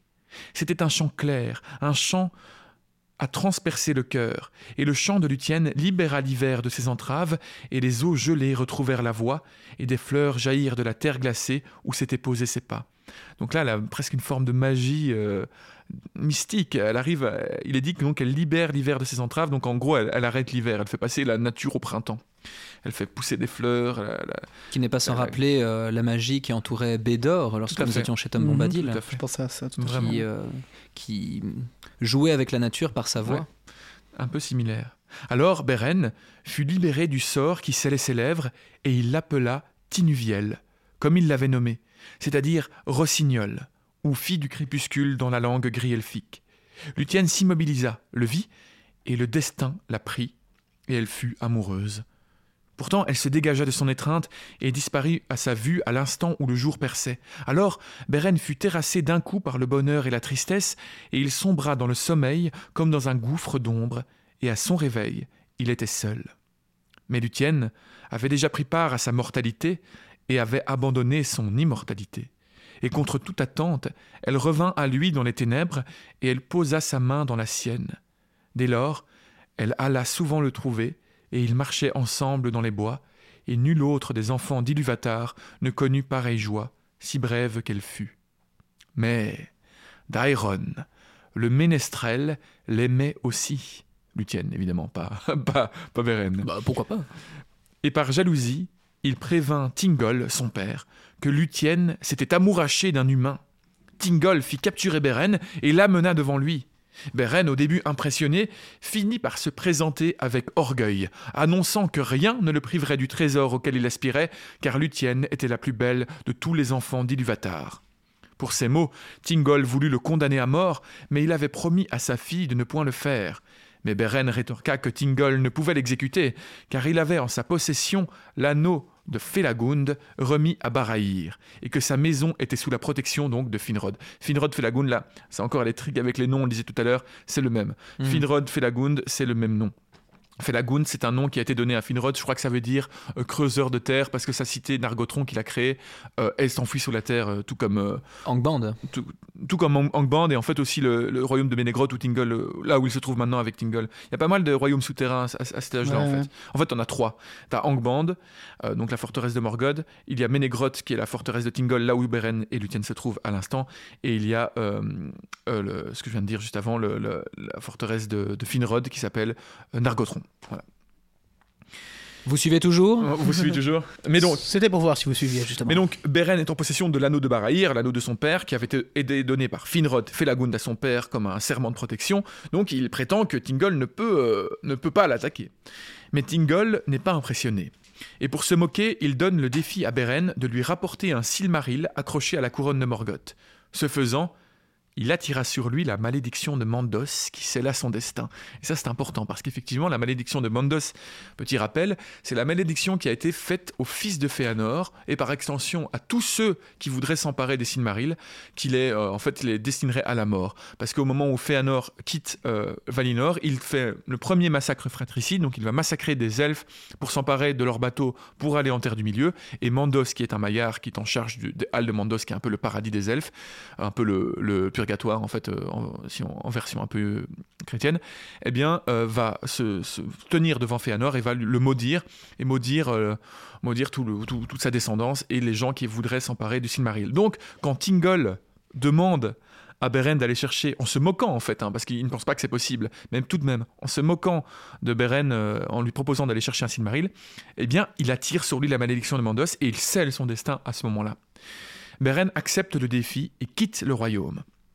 Cherchant conseil, il se dirige vers le Nargothrond, donc euh, la, la cité de, de Finrod, à l'ouest. Beren courait un grave danger en se rendant dans ces terres, mais il montra au guetteur l'anneau de Barahir, suite à quoi les soldats s'inclinèrent devant lui et l'emmenèrent voir ben, le, le patron de la cité, le roi de la cité, Finrod, qui avait donné cet anneau à son père Barahir. Finrod écouta son récit et sut que Tingol voulait l'envoyer à la mort. Fatalement, hein, Tingol, il pense que Beren va mourir. Il avait connaissance du serment de Féanor et de la malédiction de Mandos, comme je viens de vous expliquer, mais Finrod était tenu par son serment à Barahir et il devait aider Beren. Mais le problème était que dans le royaume de Finrod étaient venus s'installer Celeborn et Curufin, fils de Féanor, ayant promis de tuer quiconque essayerait de s'accaparer les Silmarils. Alors, quand Finrod annonça à son peuple qui- qu'il allait aider Beren, Celeborn tira l'épée et prononça un discours presque tel que Féanor avait prononcé en Valinor précédant son départ. Mais la malédiction de Mandos était à l'œuvre, et des sombres desseins prirent forme dans le cœur de Celeborn et Curufin. Ils pensèrent envoyer Finrod à la suite de, Benre- de Beren, et ainsi prendre sa place sur le trône de Nargothrond. Tous les elfes présents prirent le parti des fils de Féanor, et Finrod, voyant qu'il était seul, jeta sa couronne à ses pieds. Seulement dix elfes prirent son parti. Finrod décida en fin de compte de nommer Orodred, son frère, intendant pendant son départ. Celeborn et Curufin ne dirent mot, mais ils sourirent et quittèrent le palais. Ça va, vous suivez? Mhm, Donc ça nous va. avons ces Intense, mais on suit. intenses. Donc nous avons euh, Beren qui arrive donc chez Finrod euh, à, à Nargothrond, qui vient lui quémander son aide. Finrod ne peut pas refuser son aide malgré qu'il sait que cette quête est perdue. En fait, aller chercher les Silmarils sur la tête de, de, de Morgoth, c'est peine perdue, donc il sait qu'il va à la mort. Mais il a prêté serment à son père Barahir, et donc il ne peut refuser. Sauf qu'il y a les fils de Féanor qui sont présents dans la cité à ce moment-là, Celeborn et Curufin, qui ont promis de tuer toutes les personnes qui voudraient s'emparer des Silmarils, parce que pour eux, les Silmarils leur reviennent de, droit, de droit, puisque c'était les joyaux de Féanor qu'il avait créés lui-même. Et donc, euh, ils, euh, ils- bah, ils- ils ne sont pas contents que Finrod veuille aider euh, Beren, mais ces petits malins, ils se disent bah, qu'il aille aider Et nous, on le Beren, récupérera. et nous, on va récupérer le trône, et lui va mourir, on sera très très content. Sauf que Finrod, avant de partir, il nomme son frère Orodred intendant euh, du royaume. Donc après Celeborn et Curufin, bah, il se bat en souriant. On verra qui rira bien, qui rira le dernier, quoi, les grands méchants. Finrod et Beren se mettent donc en route avec dix compagnons. Ils volèrent des équipements d'orques et purent traverser comme ça la plupart des pays occupés. Tiens, ça vous rappelle pas quelque chose, voler des équipements d'orques et, traverser des, des pays occupés? Ça, on le verra dans les chapitres qui arrivent. hein. Mais pour ceux qui connaissent un peu l'histoire, évidemment, ça fait tilt. Ils arrivèrent au nord du Dortognon sans encombre, mais ils n'allèrent pas se présenter à Sauron, comme c'était là l'obligation de tous les soldats. Ça, c'est une chouette histoire d'ailleurs. euh, euh, D'Ortognon et les trois mousquetaires. Quoi? D'Ortognon. Oh là Oh, ça, faut- Il faut aller la chercher. Oh, ça je va. Elle, elle était pas si euh, Les obscure trois- que les ça. trois mousquetons. les trois mousquetons. C'est ça. Et donc, ils sont habillés en, orques, et donc ils, ils traversent, le, traversent le pays, mais ils ne viennent pas se présenter à Sauron comme euh, tous les soldats doivent le faire. Donc Sauron les amène devant lui, il les dépouille de leurs fausses apparences, mais il ne peut découvrir leur nom ni leur dessin. Il les fait donc jeter dans une basse fosse, noire et silencieuse, et leur promet une mort cruelle si l'un d'entre eux ne s'abaisse pas à lui avouer la vérité. Et de temps à autre, il voit, donc les gens dans, la basse fosse, il voit deux yeux s'allumer dans les ténèbres, et un loup-garou dévore l'un des compagnons. Mais aucun ne trahit son seigneur. Imaginez la fidélité quand même. Au moment où Beren jeté, était jeté dans la fosse, Luthien le sentit. Elle eut l'intuition de où il se trouvait. Elle prit donc la fuite du Doriath pour aller à sa rescousse. Elle demanda même l'aide à Dairon, le ménestrel, qui encore une fois trahit son secret au roi. Évidemment, super Dairon. Elle fut donc emprisonnée en haut d'un arbre. Mais elle fit pousser ses cheveux et en tissa un vêtement noir qui enveloppait sa beauté comme une ombre et dont le charme invitait au sommeil. Des mèches restantes, elle tressa une corde qu'elle fit pendre à sa fenêtre, ce qui plongea les gardes dans un sommeil profond. Et revêtue de sa cape, elle disparut du Doriath. Donc là, on a une référence à réponse. hein. mais ouais, c'est vrai. Mais euh, j'aime beaucoup ça. C'est le côté euh, très euh, conte, charmant, un peu magique Mhm. des histoires de Tolkien que j'aime bien. Quoi. Elle fait pousser ses, ses cheveux, elle en tresse quelque chose. Et c'est donc ces, ces cheveux ont le, le pouvoir de- d'endormir les gens. Vous allez voir, c'est assez utile. Pendant ce temps, Célégorm et Curufin, les fils de, Féra- de Féanor, étaient partis chasser les nombreux loups que Sauron avait envoyés dans les terres des elfes. Ils avaient avec eux une meute de chiens, dont le chef se nommait Huan. C'était un chien qui était né au royaume béni, en Valinor, et avait été offert à Célégorm par Oromé, en Valinor encore une fois, Oromé étant un, un, un maillard, un, crois- Valar. Un Valar, un, Valar, dieu, un pur dieu. Un Vala d'ailleurs, euh, Ouais, d'ailleurs, j'ai vérifié. au, au singulier. au singulier, Maya et Vala. Oromé, qui est euh, donc, un, comme tu le dis, fixe un Vala, mais qui, est- qui est le Vala de- des chasseurs. Donc c'est pas étonnant qu'il offre un chien donc à Célégorm, un chien de chasse. hein. Euh, donc. Huan trouva rapidement Luthien en train de fuir, donc Huan le chien. Rien ne pouvait lui échapper à ce chien. Il l'amena à Célégorm, qui en tomba aussitôt amoureux, et la ramena à lui promettant, lui promettant l'aide qu'elle aurait besoin. C'était évidemment un mensonge, et arrivée à Nargothrond, elle fut emprisonnée et interdite de passer les portes et de s'adresser à quiconque, hormis aux deux frères Célégorm et Curufin. Il voulait obliger Tingol à donner la main de sa fille à Célégorm et ainsi gagner en pouvoir. Il projetait ensuite de s'emparer des Silmarils après avoir pris le pouvoir sur tous les elfes du Beleriand. Orodret, l'intendant du Nargothrond à cet instant, était impuissant à leur résister car les deux frères avaient séduit le cœur des gens de Nargothrond. Mais Huan, le chien, prit en pitié Luthien, et il parla en voix d'homme à Luthien, lui proposant de l'aider à s'échapper. Ce fut la première des trois fois qu'il parla avant de mourir. Il prit donc Luthien sur son dos, et ils s'échappèrent ensemble de Nargothrond. Beren et Finrod gisaient dans les cachots de Sauron, et tous leurs compagnons étaient morts. Sauron voulait garder Finrod pour la fin, car il croyait que le secret de leur mission résidait en sa personne. Mais quand le loup-garou vint pour Beren, Finrod brisa ses liens, et il lutta contre le loup-garou, le tuant, mais il fut blessé à mort. Il mourut alors dans les ténèbres et accomplit son serment d'avoir toujours aidé euh, les fils de Baraïr. Le fils. Oui, en tout cas sa descendance. Beren pleurait à son côté au désespoir. C'est alors que Luthien, alors je reviens un peu là-dessus, mais c'est quand même la mort de, Finrod, de Finrod, c'est hyper important. Finrod, c'est un des, c'est, euh, c'est un des, c'est le fils de Finarfin qui est le seul, euh, Finarfin. Finarfin ou euh, qui est, qui est le, le seul euh, des Noldor, des chefs Noldor à être resté en Valinor, à avoir refusé de- d'accompagner euh, Fëanor, son frère. Et, euh, et du coup, lui, il, il a- il- il était le chef de cette partie des Noldor vraiment euh, qui Mhm. sont restés, donc qui sont euh, beaucoup plus bénis. Et euh, par contre, Finro- Finrod avait décidé d'accompagner ses, ses oncles en, en Va- en- en Terre du Milieu. Donc c'est quand même un, un personnage super important. Ça a été le roi de Nargothrond, etc. Et il meurt dans les cachots de Sauron, ouais. tué par un loup-garou. Donc c'est alors que Luthien, arrivant sur le pont qui menait à l'île de Sauron, chanta un air capable de passer les murs de pierre. Beren chanta en réponse, puis il sombra dans les ténèbres, mais Luthien l'avait entendu, et il se mit à chanter un chant plus puissant encore. Les loups se mirent à hurler, l'île trembla. Sauron se dressa dans la haute tour, mais il sourit en entendant, car il savait que c'était la fille de Mélian, l'illustre beauté de Luthien, et l'enchantement de sa voix était connu depuis longtemps au-delà du Doriath, et il résolut de la faire prisonnière et de la livrer au pouvoir de Morgoth, car sa récompense serait très grande.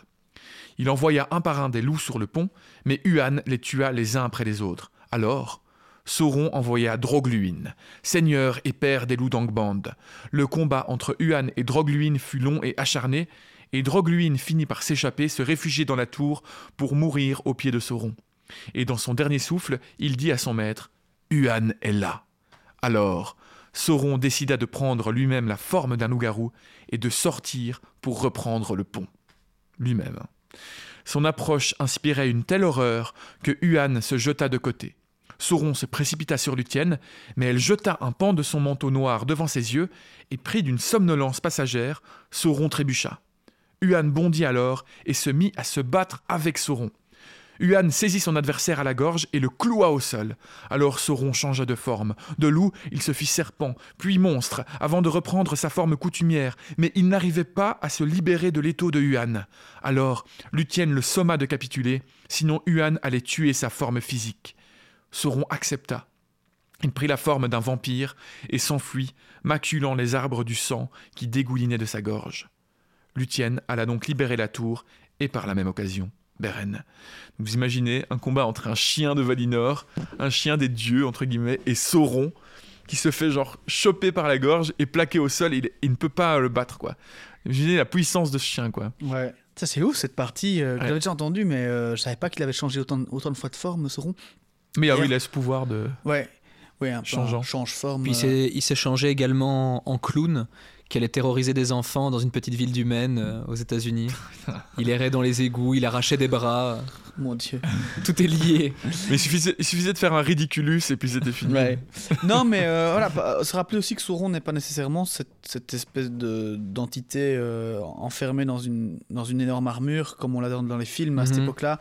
Et surtout à cette époque-là, c'est probablement plutôt euh, l'aspect d'un elfe très très beau et Ouais. très majestueux qu'on a ici, probablement un peu plus grand vu que c'est un, Mhm. un Maya, mais pas la Gandalf, quoi, mais, Ouais. Mais un elfe jeune, à équivalence de, de la puissance et de la- du style de Fëanor ou même Ouais, de- ouais. des elfes qu'on Mais terrible. mais, Inspirant euh, une mais crainte. terrible, ouais. euh, Et d'ailleurs, je me demande à quel moment, tu sais plus ou moins à quel moment cette histoire a été écrite, parce qu'il y a beaucoup de références ici, il y a des loups-garous, Ça- des vampires, ça- euh, alors, des euh, chiens, des serpents. Alors il y a eu plusieurs versions. Euh, c'est une des toutes premières histoires que Tolkien a écrit. En fait, elle fait partie des trois histoires principales. Euh, donc il y a les Enfants de Húrin, euh, La chute de Gondolin et Beren et Luthien, qui sont les trois contes que Tolkien a écrits euh, av- avant la guerre en fait. hein. Et euh, donc c'est très tôt. Mais il y a beaucoup, il y a beaucoup de versions. C'est aussi un chant à la base, donc une- toute une poésie. Tout ça est trouvable dans le livre qui a été édité. C'est, je crois que c'est un des derniers livres qui a été édité, Beren et Luthien, qui reprend euh, la plupart des textes, la jeunesse de ces textes-là. Moi, la version que je vous compte maintenant, c'est la version du Silmarillion. C'est la version la plus récente. C'est la version, euh, c'est la version finale entre Ouais. guillemets. Euh, son- elle est moins fils. longue que certaines versions, euh, mais c'est voilà au, au niveau de la du canon, c'est plutôt celle-là la vraie. Mais euh, donc je sais pas s'il y avait complètement Sauron été mentionné dans les premières versions, faudrait faudrait vérifier. Euh, en tout cas, euh, en tout cas, c'est une vieille histoire. Et Mais c'est surtout, je parle de ces références à les vampires et des loups-garous qui sont finalement des. des- ah ben, ça c'est intéressant. Mais Quelles- c'est vraiment des créatures qui font partie de l'univers ou alors, enfin. mais en fait, j'ai lu parce que c'était ouais, en fait, C'est pas juste une fois qu'il s'est dit Non, non, non. ça et puis qu'en fait c'est resté dedans Non, non, et la force des choses ou. Et en fait, c'est c'est intéressant parce que euh, dans, bon, j'ai pas lu complètement euh, tout le livre Beren et Luthien vraiment. Moi, j'ai- lu euh, donc principalement la version du Silmarillion et j'ai commencé le livre Beren et Luthien. Et en fait, il parle au début, donc Christopher, hein, le, le fils de, de- de Tolkien, parle du fait qu'au début, par exemple, les Noldor étaient appelés des gnomes. C'était le nom euh, qu'on donnait euh, aux Noldor, gnomes. Et euh, je sais que les, les, les elfes, c'était des lutins. Donc en fait, il y avait tous des, des aspects euh, de l'univers qui étaient vraiment tirés de, De la de, de- mythologie de- de la, anglaise, fée- de la féerie classique, quoi. Euh, les lutins, les elfes. Et d'ailleurs, il, est dit, il dit que Tolkien a regretté longtemps euh, d'avoir appelé elfes elfes, les, les elfes les elfes, parce que ça ramène encore à quelque chose de très euh, féerique, elfes, alors que c'était c'est pas du tout enfin c'est pas du tout l'aspect des elfes comme on les imagine Ouais, euh, ouais. aujourd'hui enfin les elfes dans la mythologie euh, traditionnelle ce sont des petites des petites créatures euh, qui vivent dans les bois qui volent euh, des petits des petits êtres C'est plus la fée clochette que Ouais. les elfes euh, comme on les connaît et, maintenant. et, euh, et donc c'est vrai, je pense que ce côté vampire, etc., c'est peut-être voilà tout, tout l'héritage que lui-même avait de, de, de, de ses contes et de la mythologie traditionnelle euh, féerique, quoi. Mais, mais c'est clair que ouais, c'est très. euh, et imaginez Sauron euh, se transformer en vampire et, euh, et, et partir en volant, en, en lâchant du sang de sa gorge parce qu'il a été mordu Mhm. par le chien sur, tout- sur tous les arbres, c'est quand même assez, assez terrible, quoi. Donc, euh, euh, sauve Beren et les deux amoureux passèrent ensemble euh, beaucoup de temps. Et les prisonniers libérés donc de la tour par Luthien retournèrent à Nargothrond, eux, et ils firent le récit de la mort de Finrod, ce qui retourna le peuple de Nargothrond contre Celeborn et Curufin. Donc Orodred reprit donc le pouvoir et il chassa les deux frères. Beren et Luthien retournèrent dans la forêt de Bretil, à côté de Doriath, et Beren décida de repartir pour sa mission. Mais c'est alors que dans la forêt surgirent Celeborn et Curufin. Ils reconnurent Beren et Luthien, et foncèrent sur Beren pour le renverser. D'un bond, ce dernier évita Kélégorm et retomba sur le cheval de Curufine. Il l'agrippa à la gorge et le renversa. Kélégorm revint à la charge armé d'une lance, et à cet instant, Huan trahit son maître, puisque Huan était l'ancien maître, euh, enfin l'ancien chien de Kélégorm, il avait déjà trahi en sauvant Luthien, mais là il le trahit pour de bon, il se jette sur lui et il chasse les deux frères. Mais dans leur fuite, Curufine tire une flèche qui toucha Beren au cœur. Huan poursuivit les fils de Féanor, et à son retour, il rapporta à Luthien une herbe de la forêt qui réussit à soigner Beren. Alors on ne précise pas quelle herbe c'était, ne serait-ce pas De un peu de, de je ne sais pas. Ce dernier, de nouveau sur pied, profita de la nuit pour retourner à sa mission, laissant Luthien endormi, loin de tout danger. Beren arriva rapidement au nord du Dortognon et clama un chant. Et Luthien, qui en se réveillant était parti sur le dos de Huan sur la piste de Beren, chanta pour lui en réponse, car elle l'avait entendu. Huan fit un détour par l'île de Sauron et prit l'affreuse peau de loup de Drogluin, donc le chien qui avait été tué par, euh, Huan, et la peau de la chauve-souris Turing Wetil, messagère de Sauron, qui l'avait aussi tué. Il avait une sorte d'énorme chauve-souris comme messagère, et Huan la tua, et donc il prend la peau du chien et de la chauve-souris, et Huan et Luthien, ainsi déguisés, semèrent la terreur sur leur, pas- leur passage. Donc ils se déguisent en, en grand chien et en grosse chauve-souris. En fait, Zoro, euh, Zoro, Euh, Sauron, T'es c'est- arrivé Sauron, c'était un peu euh, le manager d'un Tomenko, si je comprends bien. Il Ouais, avait euh, bien Darkos quand même. tout- tout- toutes les bêtes imaginables Ouais, à son ouais. service. Mais euh, vous imaginez. Donc là, il se balade. En gros, il se balade avec une sorte de chien démon et une sorte d'énorme euh, chauve-souris démoniaque comme ça. Et euh, il est dit qu'il faisait, il faisait peur à tout le monde. Donc en fait, ils peuvent passer comme ça. Et donc, ils retrouvèrent Beren, qui les prit pour des démons, même lui, jusqu'à ce qu'il se dévoile. Beren maudit son serment car il mettait maintenant en danger Luthien. Alors Huan parla pour la deuxième fois en lui expliquant que Luthien était déjà sujette à la mort en l'aimant et qu'il fallait maintenant choisir entre la laisser mourir seule ou la laisser l'accompagner jusqu'à la mort avec lui. Alors, sur les conseils de Huan, Beren accepta son destin, revêtit la peau de Drogluin, et Luthien revêtit la peau de la chauve-souris. Ils se dirigèrent droit vers Angband, mais là, devant la porte, se trouvait un gardien dont nul n'avait encore entendu parler. Morgoth avait élevé un descendant de Drogluin. Il avait nourri de chair vivante lui-même et avait investi en lui son pouvoir. Car Charotte, la gueule rouge, est le nom que lui donnent les récits de ce temps. Alors Karcharoth, on a déjà parlé lorsque, lors de la bataille de Minas Tirith, vous savez, ce, ce, ce bélier en forme de... Hmm. de voilà, de tête de loup. en tête de loup, ouais. qui était à l'effigie de ce Karcharoth que nous rencontrons maintenant. Qui Mais est qui ne- donc mais qui un ne portait pas le- mais un qui- loup Qu'un- Un, un chien, loup. un chien, Un chien. qui est la- un, un- un chien qui est le descendant euh, de Drogluin, euh, une sorte de loup-chien, un chien-loup, une énorme, une énorme, la gueule rouge, quoi, Mais- gigantesque. Le... Sorte de cerbère. Mais ce bélier à tête de, de loup ne portait pas le nom Non. Karcharoth, il portait le nom de Grond, qui était euh, le marteau utilisé par, euh, Par, par Morgoth. Pas par Morgoth lui-même, euh, Angband. Il portait le nom du marteau, mais il était à l'effigie de Karcharoth, son chien. Or, Karcharoth vit que arrivait Beren déguisé en Drogluin, euh, son père, et la chauve-souris au loin. Mais il savait que Drogluin était mort, et donc il leur refusa le passage. Mais soudain, un pouvoir mystérieux s'empara de Luthien, et rejetant son infâme vêtement, elle se dressa si petite devant le formidable Karcharoth, mais lumineuse et terrible, levant la main, et lui ordonna de dormir. Et Karcharoth fut terrassé, comme frappé par la foudre. Et le pouvoir de cette meuf, hein, quand même, euh, bon, descendante d'une Maya, hein, euh, qu'on se le dise, mais on imagine euh, cet énorme cerbère, cet énorme chien qui protège la porte des enfers, hein, littéralement, et elle qui lève la main comme ça, qui dit Dors Et tombe. Incroyable. C'est incroyable, c'est hyper épique. C'est sûr qu'elle avait pas une, une harpe enchantée pour l'endormir. euh. oh, bah, de la baffe Eh, vous entendez pas quelque chose? La musique, la harpe, elle s'est arrêtée C'était. C'est Harry Potter, c'est ça? On y revient. On a déjà eu Ridiculous, on revient avec ceci. hein. Attention, c'est une, une référence par épisode d'habitude. Hein, euh. Mais pour le coup, c'est une là pour le coup le, le- le chien à trois têtes c'est clairement euh, dans Harry Potter c'est clairement une référence au Cerbère euh, Mhm. qui protège les enfers. Ici, euh, pour le coup c'est aussi le cas donc c'est une référence partagée par par euh, J.K. et Tolkien. Alors, Beren et Luthien passèrent la porte et descendirent les dédales d'escalier. Ils parvinrent sans encombre au siège de Morgoth, sa dernière retraite, une salle que l'horreur soutenait, que le feu éclairait, pleine d'instruments de torture et de mort. Là, Beren, dans son habit de loup, se glissa furtivement sous son trône, mais Luthien fut dépouillé de sa fausse semblance par la volonté de Morgoth, et il dirigea son regard sur elle. Elle ne succomba pas au maléfice de ses yeux, elle se présenta de son vrai nom et proposa de chanter pour lui. Alors Morgoth, voyant sa beauté, conçut en lui-même une infâme convoitise. Ainsi fut-il pris par sa propre malice, car il observa un moment, la laissant libre de ses mouvements avec un plaisir secret.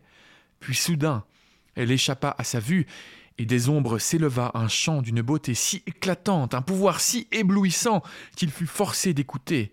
Et il la chercha des yeux d'un côté et de l'autre, devenu aveugle. Sa cour tout entière succomba au sommeil, et tous les feux s'éteignirent.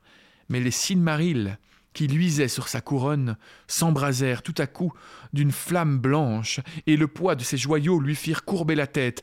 Alors Luthien, retrouvant sa robe ailée, jeta son manteau sur les yeux de Morgoth, et le plongea dans un rêve aussi noir que le vide extérieur où jadis il marchait seul. Il croula, telle une colline en avalanche, et il resta étendu sur le sol des enfers. La couronne de fer roula de sa tête avec fracas. Rien ne bougeait plus. Morgoth est terrassée. hein. Elle terrasse son chien et elle terrasse Morgoth lui-même. Prodigieux, juste avec sa voix. une troisième référence, une troisième. Non, mais vous imaginez quand même, c'est là parce que on prend la, la mesure du truc. Là, on, on- y a, on a trois livres dans lesquels on a traversé où le, le grand ennemi, c'est un lieutenant qui vient de se faire battre par un chien. Là, Mhm. le grand ennemi, c'est littéralement l'incarnation du mal. C'est genre un, elle est dans les tréfonds des enfers, un au Valar- pire endroit sur Terre. un Valar qui était là au début des temps, qui a créé la dissonance de l'univers, qui a créé le Mhm. mal dans le monde, et elle arrive à le, à le faire tomber. Enfin, c'est magnifique, quoi. Dans, dans les enfers, c'est trop beau. Luthien réveilla Beren, qui s'était aussi endormi, et de son couteau, il dégagea un Silmaril de la couronne de Morgoth. Il décida d'essayer d'enlever les deux autres Silmarils, mais tel n'était pas le destin de ses joyaux, et son couteau se brisa. Beren et Luthien s'enfuirent, remontant des cachots le plus vite possible, et arrivèrent à la porte d'Angband. Mais là, Karcharoth était réveillé, et il fit face au couple. Beren s'interposa entre Luthien et le chien maudit.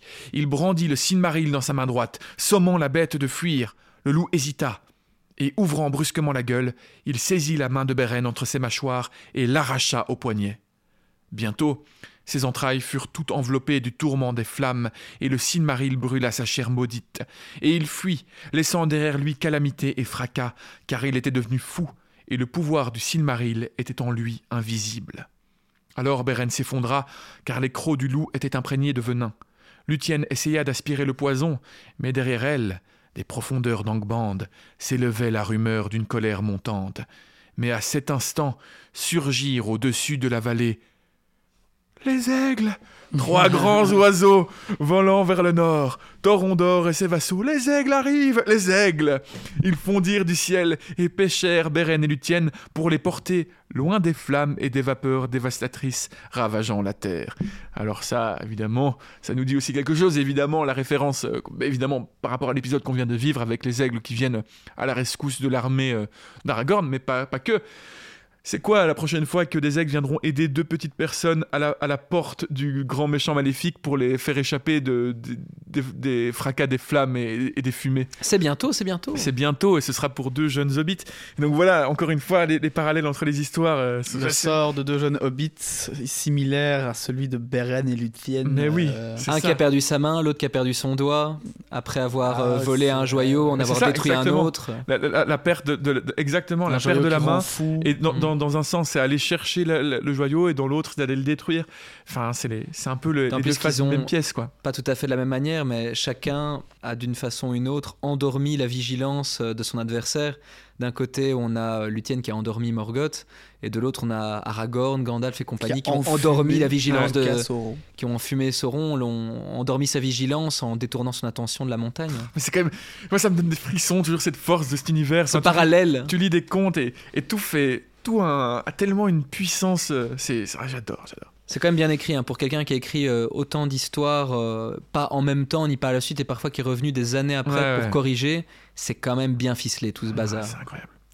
Mais donc les aigles arrivent et ils fondent du ciel, ils les pêchent et euh, ils finissent par les déposer euh, dans la forêt de Doriath, de là où ils étaient partis. Beren manqua de mourir de sa blessure, mais les chants de Luthien finirent par le sauver. Pendant un temps, le couple resta hors de Ménégrotte, dans la forêt, en secret, mais Beren ne pouvait ignorer longtemps son serment. Il décida donc de ramener Luthien à son père. Le Doriath vivait des jours malheureux. Les gens s'étaient murés dans le silence et l'affliction depuis la disparition de Luthien. Longtemps, ils avaient cherché, et Dairon, le ménestrel de Tingle, affligé par la perte de son amour, avait quitté le pays et s'était dirigé à l'est de la Terre du Milieu. On avait évoqué Dairon, vous vous souvenez, quand on parlait des, des elfes qui étaient les derniers restés sur la Terre du Milieu? Ouais, ouais, ouais. Effectivement, là, il est dit que on n'a plus aucune nouvelle de lui. Il est parti à l'est, on ne sait pas ce qu'il est devenu. Mélian refusait de donner conseil à Tingle, lui qui avait choisi un destin maudit, et lui-même était désespéré car il n'avait aucune idée d'où se trouvait sa fille. Toutefois, le nord du royaume se trouva face à un péril inattendu. La charge de Karcharoth, le loup d'Angband. Porté par sa fureur, rien ne lui faisait obstacle, même pas le pouvoir de Mélian aux abords du royaume.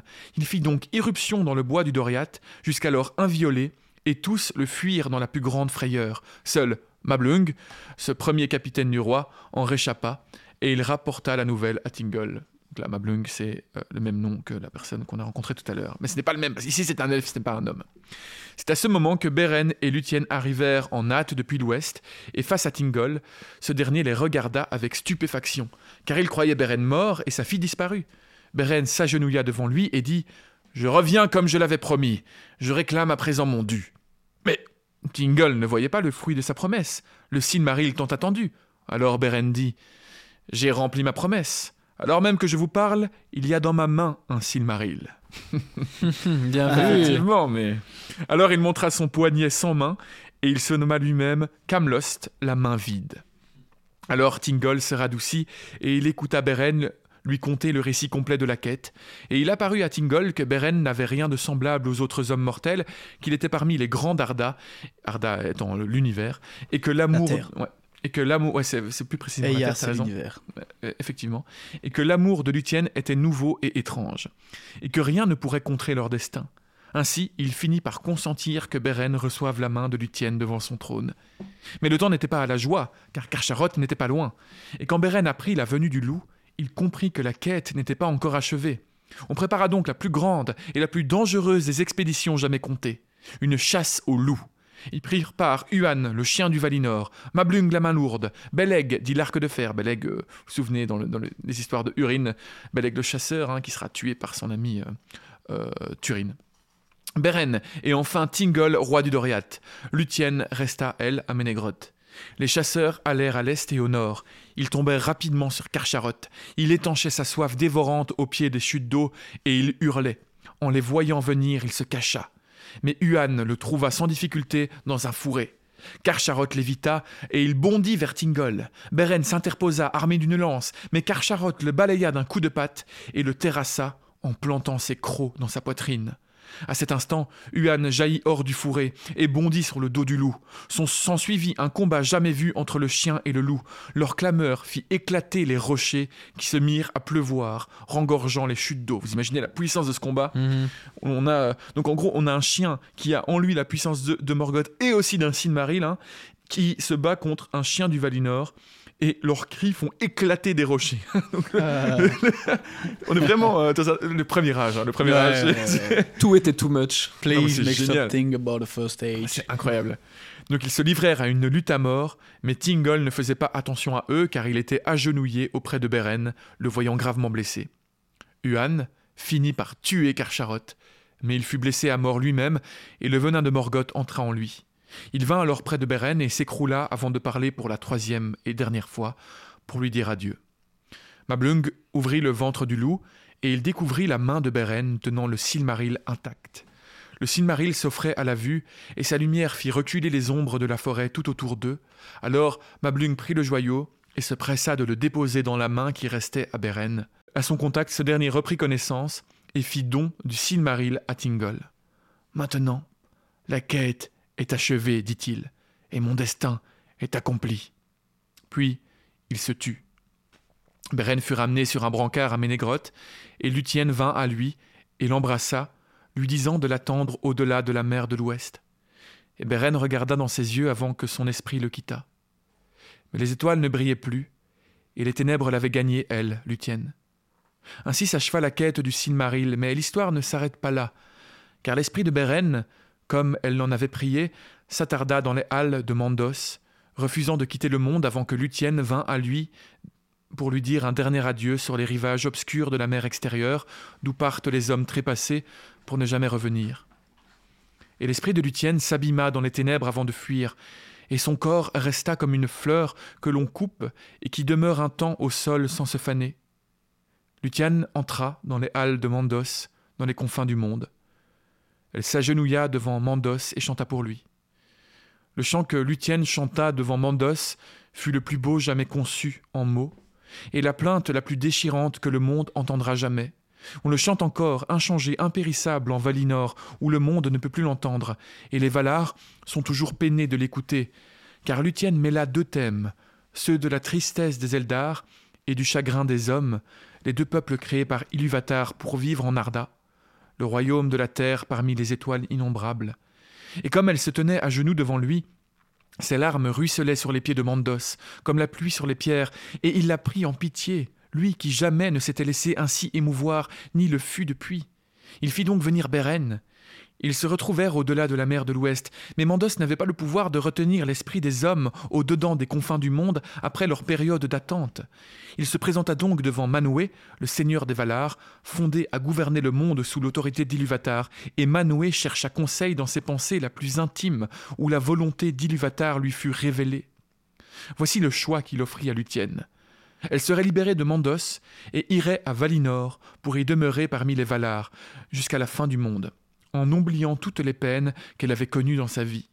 Beren ne pouvait la suivre car il n'était pas permis aux Valar de lui refuser la mort qui est le don d'Ilúvatar aux hommes. Intéressant comme tournure. Hein. Mhm. Ce n'est pas, ce n'est pas une, une bénédiction pour Beren d'aller en Valinor. Ce serait une mal de lui refuser le don de la mort. On avait déjà parlé de ce concept, hein, euh, que chez les hommes c'est un cadeau. Mais une autre voie lui fut proposée, celle de retourner en terre du milieu et d'y amener Beren pour vivre de nouveau là-bas, mais sans l'assurance d'une vie et d'une joie éternelle. Elle deviendrait alors mortelle et sujette à une seconde mort, tout comme lui, et avant peu elle quitterait le monde pour toujours et sa beauté ne survivrait plus que dans la mémoire des champs. Elle choisit la deuxième option, tournant le dos au royaume béni et renonçant à toute parenté avec ses habitants. Ainsi, seule de toutes les Eldar, elle mourut réellement, et il y a longtemps qu'elle a quitté ce monde. Toutes les Eldar jusqu'à Arwen, évidemment, parce qu'Arwen fera le même choix des milliers d'années plus tard, mais euh, à ce moment-là, personne ne l'avait fait avant elle, et elle fut la seule des Eldar à mourir réellement. Et il y a longtemps qu'elle a quitté ce monde. Mais à travers son choix, les deux peuples ont été unis, et elle est l'aïeule de nombreux descendants en qui les Eldar reconnaissent encore, bien que la face du monde ait changé, l'image de Luthien la bien-aimée, celle qu'ils ont perdue. Ainsi s'achève le récit de l'histoire de Beren Luthien. Ma foi, doux amer. Mais attends, parce que j'ai pas très bien compris, c'est rapidement réexpliqué. Euh, euh, donc, bah, vas-y. Qu'est-ce que t'as pas compris bah, En sur- gros- vraiment sur les spécifications de, les, enfin, les, les- les détails spécifiques de sa mort et de, Donc, du, du fait qu'ils sont morts, pas morts. J'ai pas. non, en fait, ce qui se passe, donc, Beren est terrassé par euh. Ouais, ouais. et il meurt euh, tué par, euh, par le chien. Son esprit, comme tout l'esprit des hommes, se rend dans les halles de Mandos pendant un temps, c'est le purgatoire si on veut, et ensuite le destin des, des âmes des hommes, c'est d'être euh, ensuite de passer euh, les confins du monde, la mer extérieure comme ils appellent ça. Donc de quitter euh, Arda et d'aller dans on ne sait où. Ouais. C'est le destin des Ça, on ne sait pas. Les elfes, par contre, quand ils meurent, ils vont dans les halles de Mandos et ils y restent. C'est leur destin, c'est comme ça, ils restent toute l'éternité là, quand ils sont morts.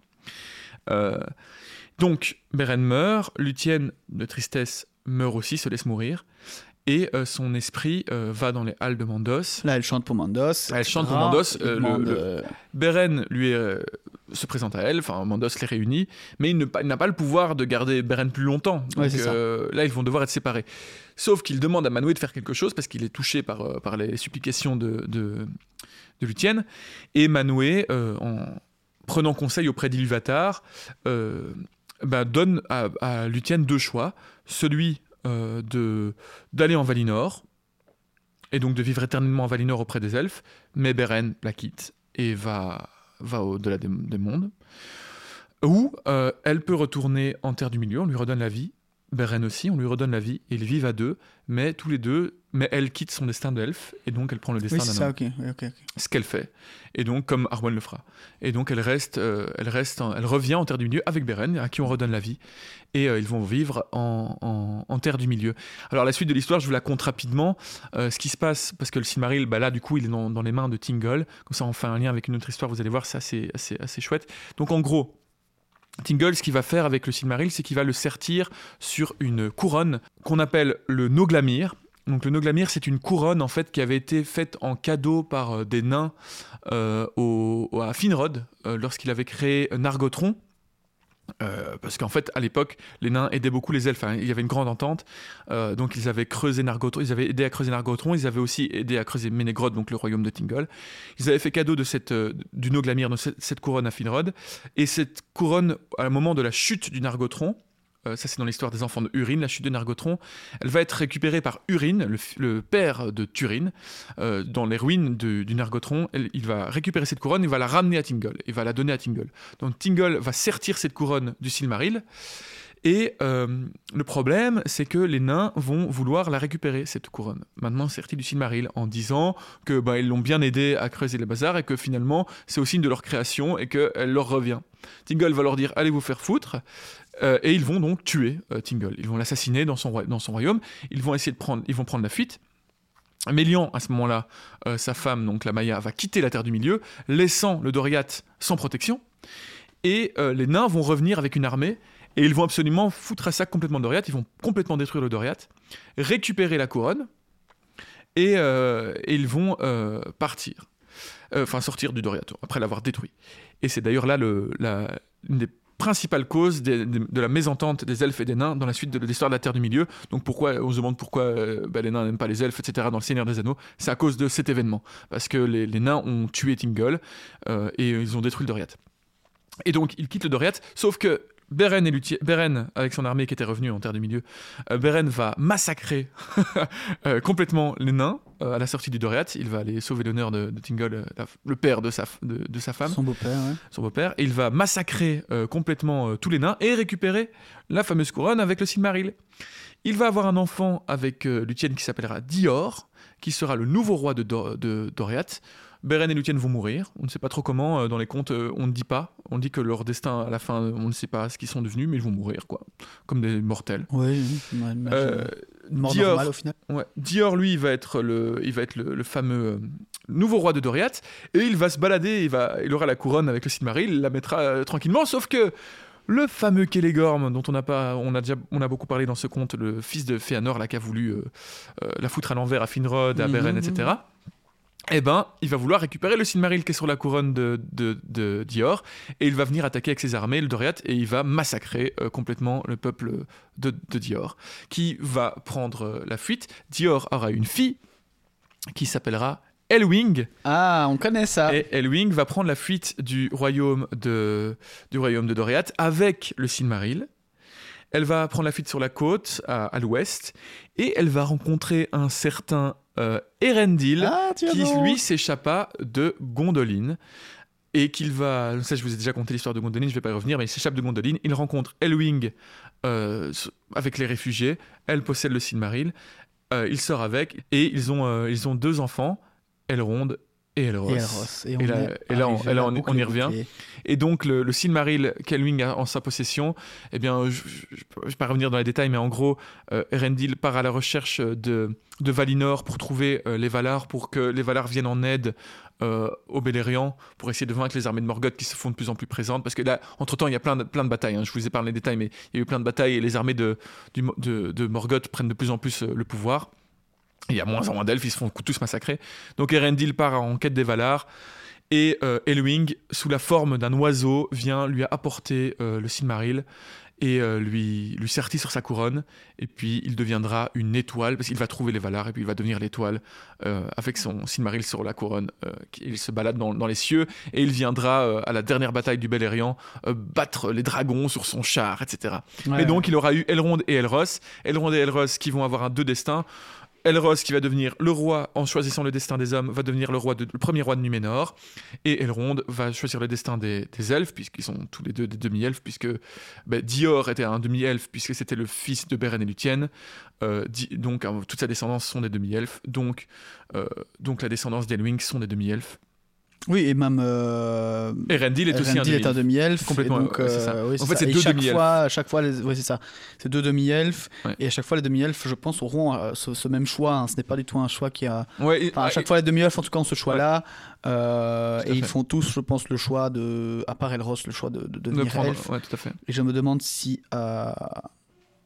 Arwen ne l'a pas eu aussi. Ouais, c'est possible. Euh, mais en même temps. De toute façon, elle a un choix à la fin, de, elle devient elle le mortelle. oui. euh. Ou alors c'est un choix via le son amour pour Aragorn et pas via, via ça. Donc je pense qu'elle a choisi la vie elfique. Peut-être que ce choix Ouais. a été refait. euh, je sais pas. par la suite. En tout cas, euh, voilà donc euh, Elrond et Elros qui donneront une descendance. Elros évidemment donnera la descendance de euh, Isildur, Anarion et évidemment notre cher Aragorn et la boucle est bouclée. Voilà. Nous avons l'histoire de Beren et Luthien. Ma foi, euh, je suis très content d'avoir euh, approfondi cette histoire. Je suis très content de la connaître un peu mieux. Et j'espère que vous aussi, chers auditeurs, chères auditrices, vous êtes contents et que vous avez tout compris. Je pense que j'étais assez clair, il me semble. hein. vous me direz.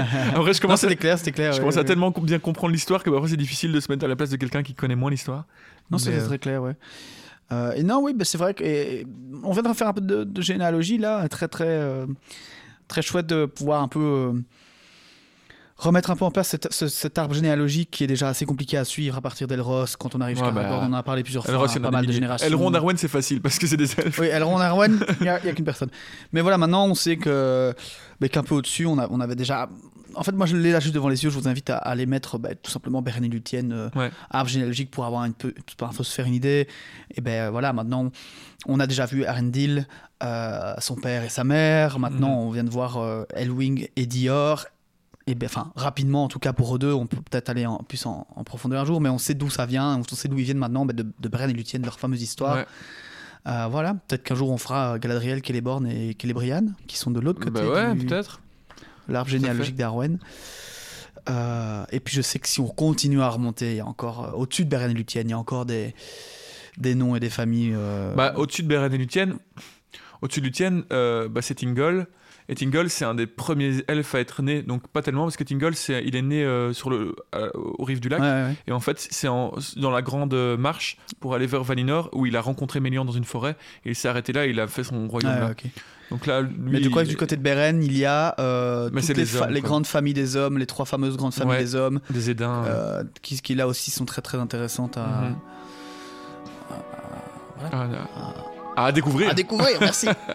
Mais, euh, mais donc voilà, une, une histoire. J'avais quelque chose à dire, mais j'ai complètement oublié en, en- en- avec tout ça. Bah, on arrive déjà à la fin de cet épisode. J'espère que vous avez bien aimé. C'est un, un long épisode, mais au moins on en a appris plus.